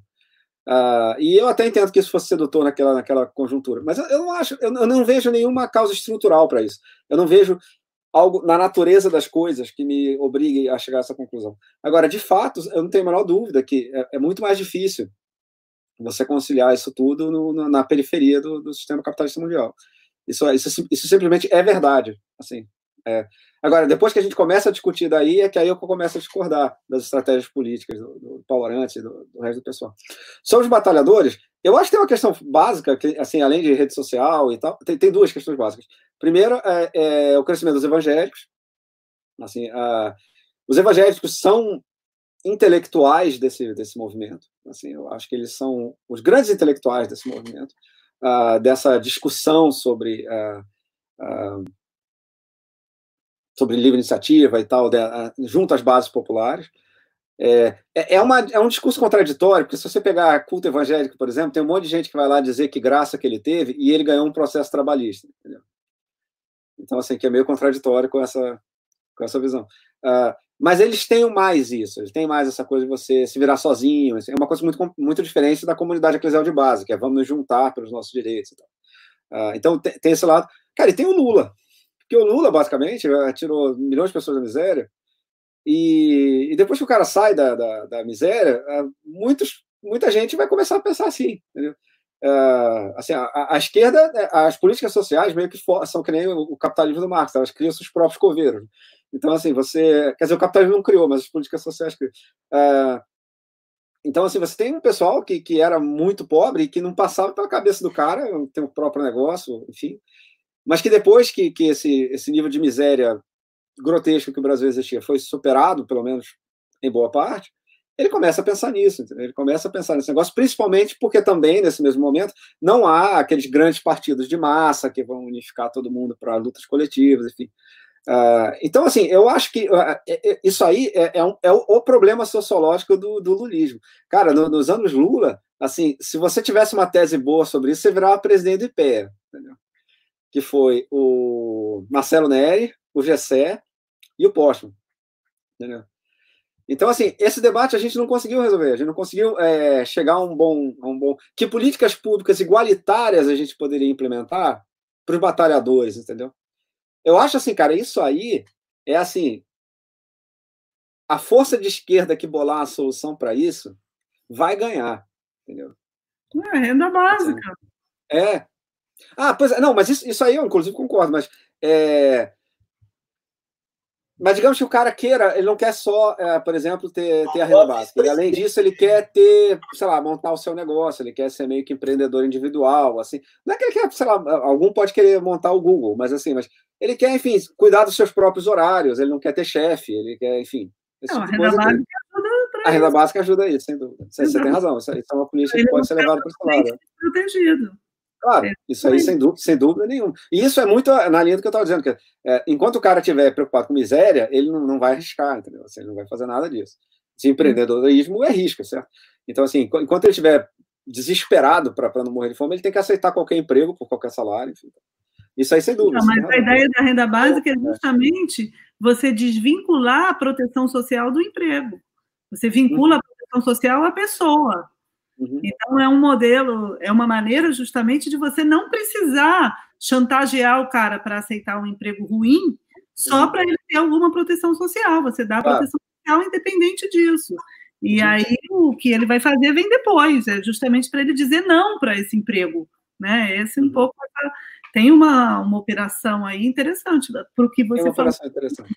Eu, eu acho que, o, que, que talvez a, o fato de, de eu e a Tati convergirmos em muita coisa. Muitas vezes a gente ficar falando e achar assim, vamos, por que, que o pessoal está discutindo essas coisas e não, e não mais ou menos o que a gente está propondo? É porque eu acho que a gente coloca esse problema justamente que o Celso colocou com o primeiro problema, né? Que toda a nossa ideia de pragmatismo e de, e de desenvolver uma nova comunicação e, e a construção de, de, um projeto alternativo para a esquerda e tal está ligada a essa, essa ideia de que esse é o primeiro problema que um projeto de esquerda tem que uh, se virar para, né? A antigamente chamada classe C, batalhadores, etc e tal, é esse, essa galera é o fiel da balança, né? Esse pessoal é, é, é, o, é o, fiel da balança eleitoral. Então aí que está o núcleo do projeto. Acho que é, isso ajuda um pouco a, a, a explicar para o pessoal assim, da onde que partem as nossas, né, né Tati? Eu acho, né? Não, no caso assim, a renda básica,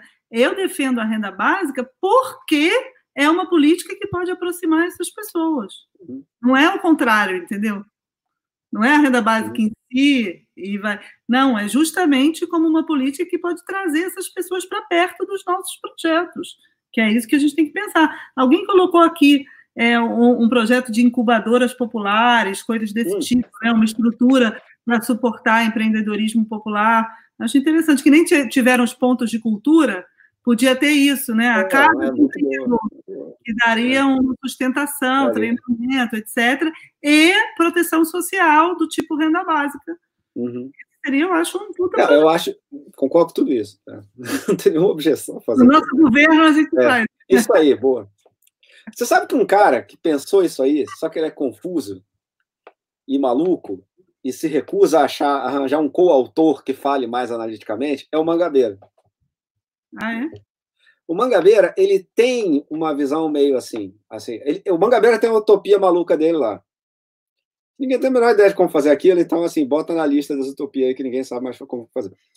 Mas, assim, é, ele queria basicamente um negócio que meio que quebrasse uh, esse, a, a, empresa como a gente pensa e o Estado como a gente pensa. E, e aí você, o Estado, fosse assim, um monte de fundos de investimento meio, meio geridos de maneira diferente, cada um, e aí cada um deles daria dinheiro para projetos produtivos que fossem também, valorizassem a autonomia, umas coisas assim. Assim, ninguém sabe, ele nunca chegou, no, ele nunca disse isso em prosa, entendeu? Assim, como uh, de maneira mais. Como que a gente faz isso na prática? O que, que você faz? Entendeu? Mas o projeto dele é meio isso. Ele tinha uma visão de que. Uh, de equalização dessa chance de você ser autônomo, entendeu? Até porque ele tem uma filosofia dele lá sobre o que, que seria, sobre o que, o que deve ser a experiência humana, né? Daqueles caras assim que é pouco ambiciosos.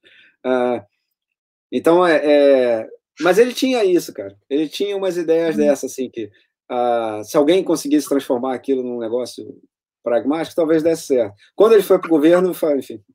É. É. Mas sobre uma a questão da autonomia, né, só uma parte sobre o que o Moisés tinha falado do neoliberalismo dos de baixo, né, o neoliberalismo desde abaixo, lá Isso. o livro da, da, Verônica Gago, que é muito bom. Ah, é, opa, é, mas eu concordo com você, Moisés, que é, existe que nesse, nesse âmbito o neoliberalismo conquistou. Mas aí eu nem acho que é neoliberalismo. Eu acho hum. que é essa ideia de autonomia, realmente. Né? Essa ideia de autonomia conquistou. E isso está mais próximo de uma ideia de empreendedor de si do que um emprego formal, ainda mais se for um emprego de merda, como é o uhum. caso. Precário, né? Então, eu acho que é, nesse sentido, sim, existe uma conquista da subjetividade por essa ideia mais liberal. O que eu estava falando antes da eleição era mais no, na, na, questão eleitoral, né, de políticas uhum, uhum. voltadas para essas pessoas. Que o caso agora da renda básica é evidente que a popularidade do Bolsonaro logo aumentou, você vê. É claro. isso. A população brasileira precisa tanto que as propostas eleitorais são muito determinadas mesmo por esse tipo de política, né? Então não tem jeito. Ainda só uma parte sobre essa questão da autonomia, que eu acho que é um ponto cego, também um ponto muito difícil da esquerda entender, né, que sempre associa, porque eu acho que na ideia do empreendedor de si, o que tem de sedutor, inclusive para essas pessoas, mesmo que elas estejam ferradas e tenham que trabalhar 12 horas por dia para poder tirar algum no Uber, elas talvez prefiram essa autonomia do que ter um emprego, no fim das contas, vai ser um emprego ruim. Essa é a questão. E eu acho que nas propostas da esquerda, esse é o outro ponto cego, porque a esquerda cismou que tem que oferecer para as pessoas um patrão. Eu não sei porque a esquerda acha que é bom patrão. As pessoas não querem ter patrão. E como não vai ter emprego bom, entre ter um emprego ruim com patrão e ser autônomo, ainda que tenha que trabalhar muito sem patrão, ela prefere trabalhar muito sem patrão. Então, a gente tem que ter um projeto que é, respeite essa opção, né? E que eu acho que isso é uma coisa que falta muito para os projetos da esquerda. É, isso é, eu acho, eu acho que isso, o, o, o, livro da, da Verônica Gago, ele é, ele é bem mesmo, assim, ele ajuda a abrir terreno nisso aí. No livro atrás. É, é a razão neoliberal no nome, né? O mesmo nome do, do, do Laval e Dardot, mas é bem diferente. O, o, o, é, o Laval e Dardot porque, porque, o, porque até o próprio Laval Dardot vai um pouco por essa linha, assim, é, tem um certo tipo de crítica do neoliberalismo que parece que, ou tipo Mike Davis, assim, que hum. parece que só nos resta voltar para o estado de bem-estar social centralizador, porque todos os experimentos é, de autonomia são farsas, né, que na verdade encobrem uma precarização e uma espécie de manipulação pelas altas elites e pelo mercado financeiro do povo, né? Então tu tira a potência de tudo que emerge de baixo para cima a partir desses arranjos criativos que o Estado não controla, né? E, e me parece que a, que a, esquerda brasileira está muito. Uh, no, a, a Tati foi uma das, uma das várias pessoas que, que trabalhou isso como uma espécie de um uma espécie de um lulismo do B, né? Uma espécie de um lulismo lá é. do B, do, do lulismo, né? Que era para além da, da, digamos assim, de produzir esses números de larga escala, produzir no âmbito micro micropolítico e microeconômico, transformações que emergem alhe... não alheias, mas assim, eh, impulsionadas pelas vontades dos gestores públicos, mas sem que saia a ideia do gestor público, que, que, que, que o próprio sujeito, desde baixo, uh, reconfigure a sua, sua, sua vida econômica, sua vida cultural e tal, uh, de baixo para cima.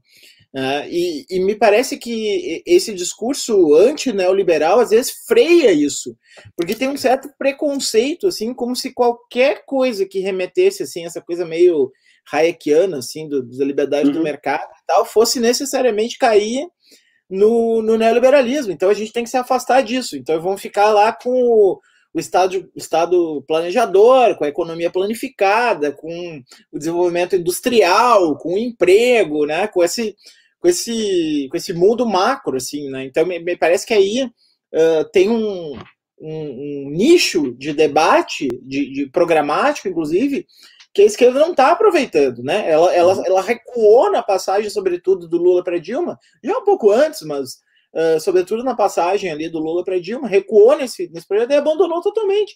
E é um negócio cheio de potência e que ninguém está falando sobre isso. Não tem nenhuma força política concreta, institucional, qualquer partido que esteja levantando isso aí. Um negócio cheio de potência, o que, que é um negócio cheio de potência, Moisés? É. Essa, essa forma uh, de baixo para cima de rearticular seu modo de existência econômico, cultural, social, né, de uma maneira que não é que é, que é induzida por uma política pública, como é o caso da política, do ponto de cultura, que dá dinheiro para o cara, mas que não tem uma direção específica. Porque o que a gente está vendo, inclusive, é o renascimento dessa ideia de direção, como se, sei lá, 2013 errou porque não deu a direção para o hum. movimento. Né, que não tem nada a ver com organização, né? Eu não estou não tô dizendo que eu seja contra a organização, estou falando de direção, né? De, de um sentido pedagógico ali específico que tem que ser passado uh, ali, né? E eu acho que uh, toda vez que a gente levanta esse tipo de argumento, já sai a etiqueta do, do neoliberal. Né? E aí eu acho que é uma coisa que a gente poderia disputar nos batalhadores uh, essa concepção de neoliberalismo de chão de rua que, que, que surgiu. Eu, eu acho que é excelente. Eu, aí tem uma questão também, perdão, Assim, se, se, a gente resolver isso aqui, a gente resolveu o problema da esquerda mundial, cara. Assim, assim, que assim, é, eu vi que vocês fizeram uma sobre é, Pensamento 68, não foi? Vocês fizeram uma discussão legal sobre isso. E isso, isso é bem, eu acho isso bem importante aqui na, na, na esquerda brasileira, mas, cara, na esquerda europeia também, que é um pouco assim, é, 62 você tinha lá o welfare state. E aí tem um monte de teoria da época de que capital e Estado haviam meio que se fundido sobre o keynesianismo. Então, desde o Pollock da escola de Frankfurt, enfim, tem uma, uma ideia muito de que aquilo já não era mais capitalismo liberal, aquilo lá virou uma espécie de massa, uma espécie de sistema, assim, opressor tal, e aí você ficava tentando, e aí a partir de antes de 1968, mas enfim, você vai tentar abrir uh, brechas nisso, você vai tentar abrir espaços nisso, que, onde a criatividade possa existir de novo, enfim, uh, onde a, a, a, ideia de autonomia, né, enfim, que, que se você pegar a discussão do PT no começo do, do partido, era uma ideia muito comum, tinha uma tendência autonomista, né, que, que, uh, que incluiu vários dos intelectuais importantes do PT, que tinha uma, editava a revista Desvios, e, e, você tinha muito essa ideia, que assim, então, até mais tarde, nos anos 80, quando eu comecei a participar do PT, era muito comum dizer assim: não, a gente quer o Estado na economia, mas não é esse Estado, é um Estado totalmente permeável à democracia e à influência das, das massas, e, e enfim. É, é isso aí que ninguém conseguiu fazer, entendeu? Assim, ninguém conseguiu fazer um negócio que fosse de duas uma, ou um troço centralizado e completamente aberto, é, isso deu errado. E, aliás, por exemplo, no caso da perestroika do Gorbachev, deu espetacularmente errado. Assim, deu, assim, foi um colapso da, da, da, organização do país. E nem o contrário, nem você fazer, começar do capitalismo e, e, e construindo dentro dele uh, espaços de, de, em que você é ao mesmo tempo livre do Estado e livre do, do, do, do seu chefe. Né? Isso, ninguém conseguiu fazer isso como um programa macro, entendeu? Você pode fazer políticas específicas. Eu vi passando alguém aqui falando cooperativa. Você pode fazer, entendeu? É, você, pode, é, você pode ir procurando pequenas coisas e você vai tentando uh, regar aquilo, né? Você vai tentando fazer aquilo florescer. Mas eu não acho que alguém já bolou uma, um plano macro de, de, de, de governo que, que incorpore bem essas ideias de autonomia e etc. Então, que, que, que, talvez seja o que os batalhadores querem, por exemplo. Uh, eu acho que a gente ainda não tem essa forma. Que... E aí, por exemplo, como isso não, ninguém conseguiu bolar, aí primeiro o nego fala, não, então tudo bem, então vamos aceitar todo o programa do neoliberalismo e vamos embora. Mas aí 2008 dá errado. E aí o cara não consegue ficar com nada, acabam voltando essas propostas de esquerda autoritária, entendeu? Assim, acaba voltando esses malucos aí, falando, ah, não, uma União Soviética, não sei o quê. Pô, cara, para quem se formou nos anos 90, assim, teve que. Assim, se você fosse de esquerda nos anos 90, você tinha que o tempo todo explicar que você não era stalinista. Assim, e, e, não era só dizer que não era, você tinha que mostrar que seus pressupostos não eram esses, você tinha que mostrar que você conhecia o problema do, do que foi o stalinismo. Olha só, minha, minha tese de mestrado foi sobre um, um maoísta francês que, que discutia a natureza da União Soviética. A tese do Haddad foi sobre isso, entendeu? Então, assim, era um negócio que a gente. Era Qual era? Pra gente. Qual era o Maoísta? O Charles Berthelin. Ah. A luta de classe na União Soviética. É, o Haddad escreveu uma tese sobre visões marxistas do modelo soviético. Então, assim, isso era uma, era uma ideia que estava circulando. Então, a gente tinha que prestar contas sobre aquilo, entendeu? Assim, tipo, não era assim você só chegar e dizer assim, pô, não tem nada a ver com isso e dane-se, entendeu? Isso aí aconteceu dentro do nosso campus, isso foi um desastre, a gente vai tentar descobrir o que aconteceu, enfim. É, e aí, como eu acho que essa experiência já passou, e já teve até a crise do capitalismo depois disso, em 2008, é, que já faz 12 anos, então eu acho que já tem uma, uma leva de, de, pessoal de esquerda que já, já perdeu essa, essa, essa tradição, e, e, e eu acho que está um pouco se animando, não necessariamente com o stalinismo, enfim, tem uma franja meio idiota lá que faz isso, mas, é, mas com umas coisas meio, assim, autoritárias demais para o meu gosto, entendeu? Mesmo que o cara não seja um ditador, ou etc. Então, realmente, assim, se você pegar, assim, o pessoal tá, tá apaixonado pelas coisas do, do, do Vargas, assim, por exemplo. É, o pessoal tá apaixonado por aquilo, né, por, por, industrialização pesada, esse tipo de coisa. É, e eu acho que isso é meio, eu não sei se isso funciona mais, assim, dá a impressão um pouco de que o pessoal caiu nisso porque o resto deu errado. Então, assim, aí você volta para os seus traumas originais. É, mas é muito ruim, né? Agora, isso que vocês estão dizendo, assim, a, a, para quem estiver interessado na discussão séria sobre socialismo, por exemplo, que, por exemplo, eu não tenho mais, eu não estou mais nessa problemática. Eu me conformei com, a, eu acho a social-democracia muito legal, eu vou embora com ela.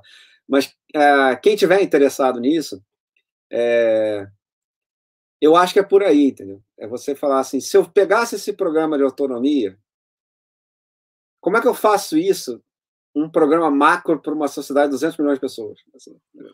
Mas então, eu é. acho que aí a gente, bom, aí a gente realmente vai dar um passo além, porque no hum. capitalismo não vai dar para fazer, né? Mas é, é justamente você pensar isso num regime que não seja de escassez. Entendeu? Hum. As pessoas têm o básico, né? E aí, com essa coisa da tecnologia, da produtividade, etc., você consegue garantir. Então, tem saúde, educação, renda uhum. básica, né, para todo mundo, moradia tem o básico de graça, e a partir daí você consegue montar isso. Hum.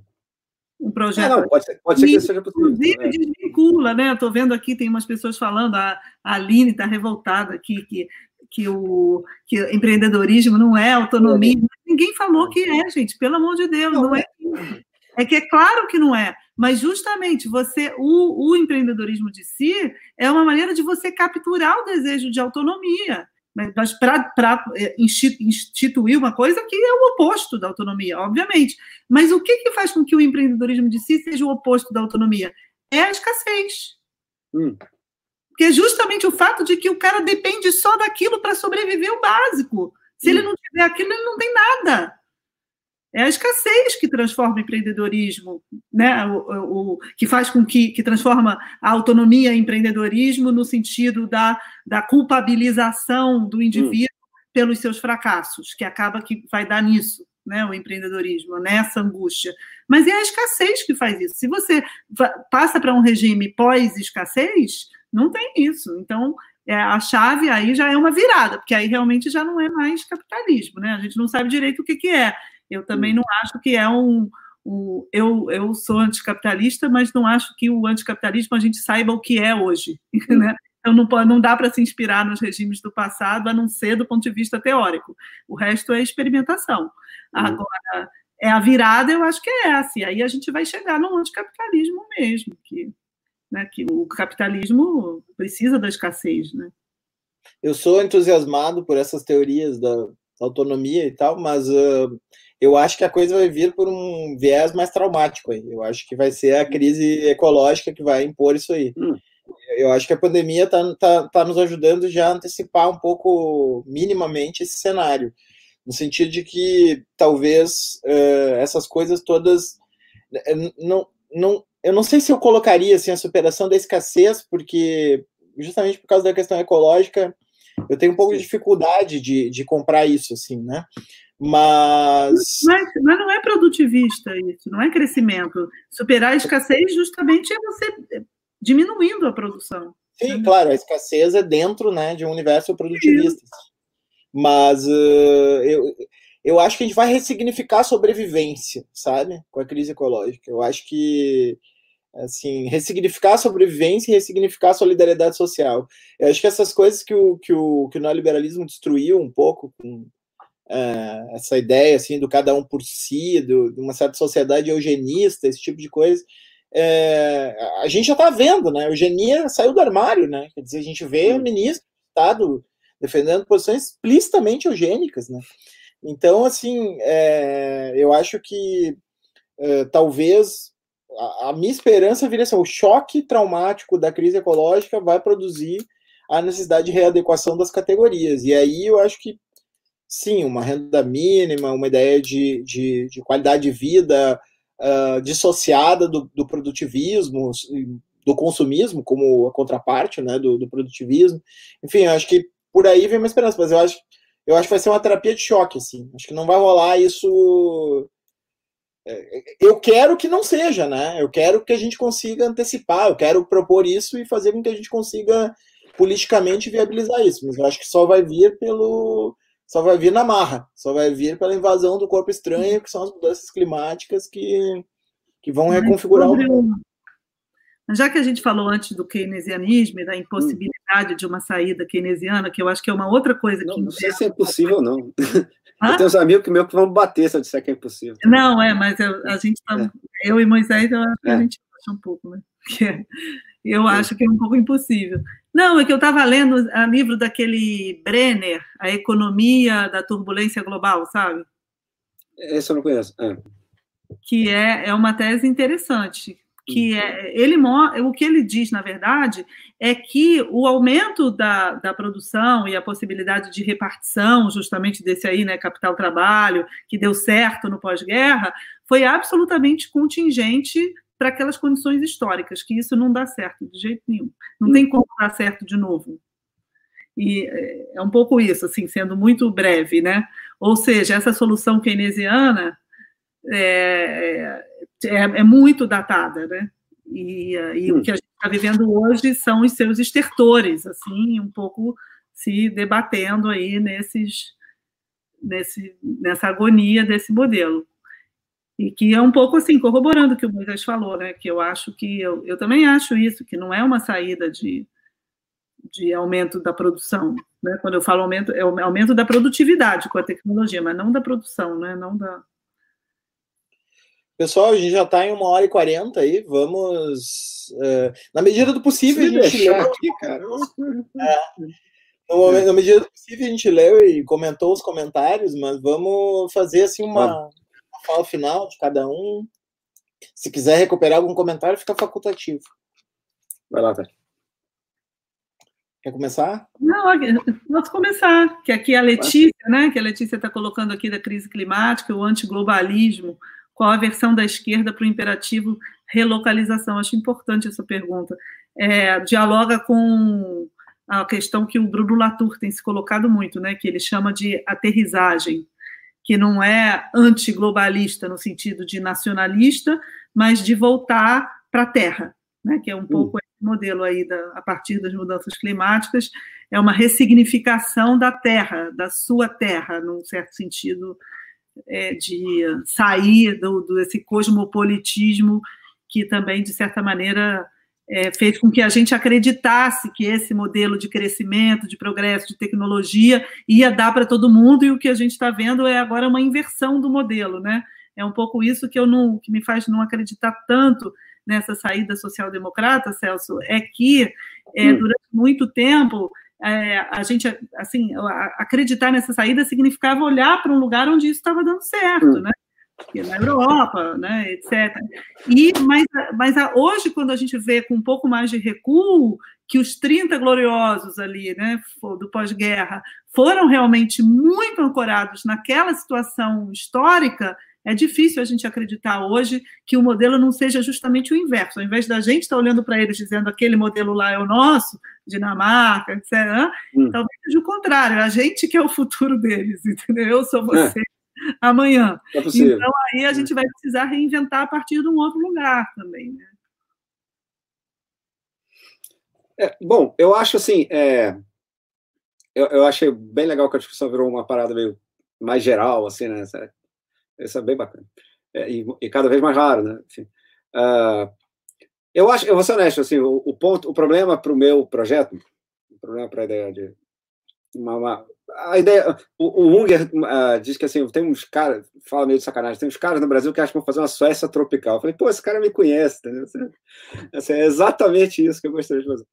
É, e, e, mas qual a, a, dificuldade disso além do. Aí você vai dizer, pô, mas é difícil o Brasil virar um negócio desse amanhã. Mas não é essa a ideia. Ideia é a gente ir se movendo na, na direção disso, certo? Ah, a dificuldade, eu acho que é, é um pouco assim de onde você faz isso. Porque a verdade é que assim, o capitalismo se globalizou e boa parte dos caras que produzem o que eu consumo são chineses que moram do outro lado do mundo com os quais a minha possibilidade de articulação política no momento é zero. Eu não sei se vai ser zero para sempre. Então, isso é uma questão que eu acho assim muito interessante para o futuro do, dos próximos séculos. Assim. Uh, será que, que uh, uh, se você assim criar uma sociedade global de fato, se, você, se, a, se a economia continuar se, se internacionalizando, enfim, será que vai, vai existir solidariedade? Que isso sim era o que o Marx queria, né, cara? Esse era um negócio primeiro espalha para todo mundo aí depois o proletariado mundial. Não necessariamente isso, mas enfim, mas uma coisa semelhante, uma coisa nesses moldes, uh, isso talvez resolva o meu problema. Mas isso não vai acontecer nos, nas próximas décadas. Então, uh, também não vai haver um Estado mundial nas próximas décadas e provavelmente é melhor que não haja mesmo. Imagina que monstruosidade seria isso se a gente fizesse isso a partir do que a gente tem agora, certo? Então, assim, a grande dificuldade do momento para o pro programa social-democrata é esse. Assim, você, uh, você tem mobilidade capital em nível bizarro, né? Uh, você tem. Isso é uma. A sala The Economist uma vez, né? Com a entrada da China na, na economia mundial, o proletariado mundial dobrou de tamanho. À medida que os, chineses entraram para trabalhar para o capitalismo, e aí você imagina o que, que isso acontece com, a, com o preço da oferta de trabalho, certo? Você dobra a oferta. Então, assim, é, essas, essas questões são muito difíceis, quer dizer, você chegar. E, e eu acho que boa parte do dilema brasileiro é isso, porque gente, nosso sonho, nosso projeto, a gente ia se industrializar, depois a gente ia se pós-industrializar e tal, e a gente ia seguir o caminho de um país europeu. Nós não fizemos a, a, o investimento necessário em educação, ciência e tecnologia para fazer esse tipo de coisa. Mas também a gente não está afim de voltar a ser uma economia que só tem a oferecer salário baixo, certo? Então a gente fica preso né, nessa armadilha de renda média, a gente não sabe bem como a gente. A gente não consegue fazer a transição para ser uma economia de conhecimento, para ser um negócio uh, que, onde tudo isso que você falou seria mais fácil. Né? É, que aí, inclusive, tem uns debates teóricos assim, sobre lá, propriedade e conhecimento, né? Assim, o que, que a, enfim, o que você produz no diálogo, como é que você, enfim. É, mas ele não está nesse ponto, entendeu?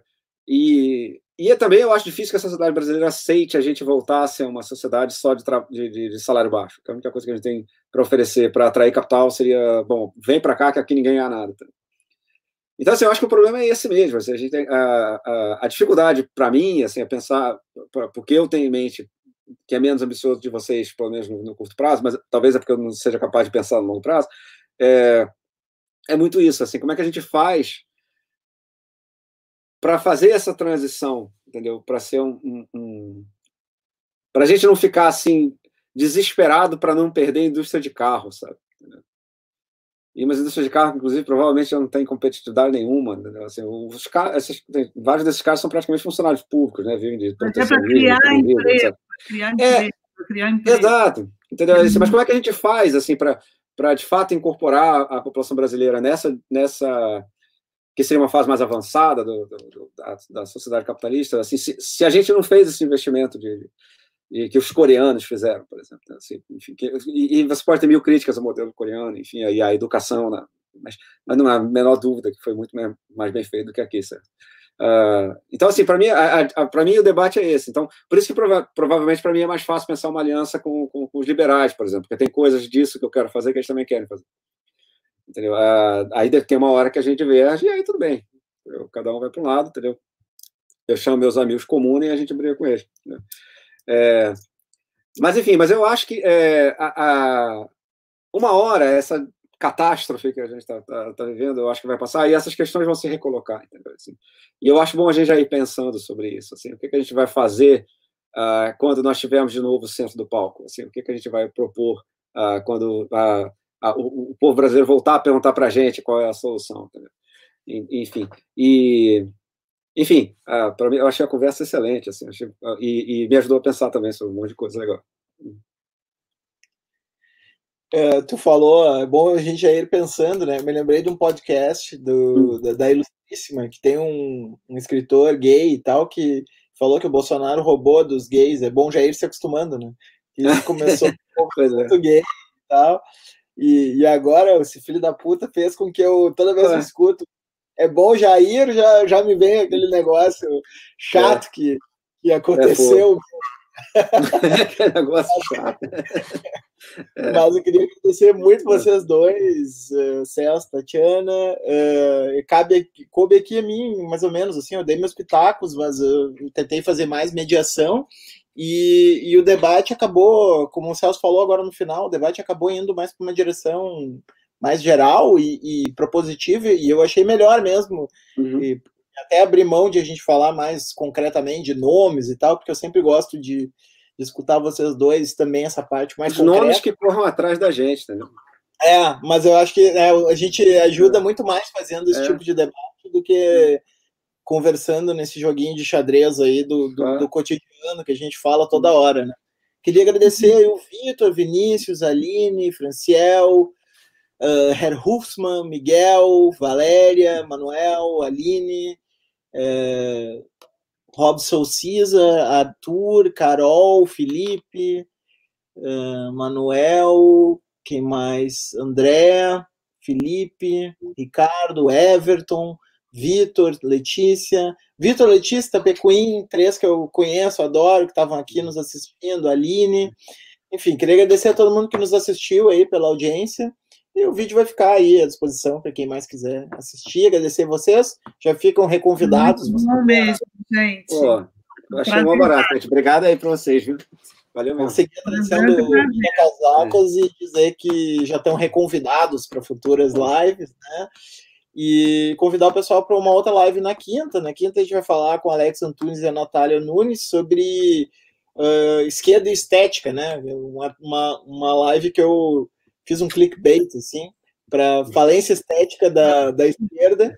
A gente vai discutir um pouco os símbolos da esquerda e como que eles se comunicam com o resto da população. A ideia do trans não é, não é do canal aqui não é, não é ficar prescrevendo o que a esquerda deve fazer, porque isso é uma área infernal que dá muita treta, né? Mas a gente vai lançando ideias, reflexões para as pessoas aproveitarem como elas quiserem. Então valeu, gente. Valeu, gente.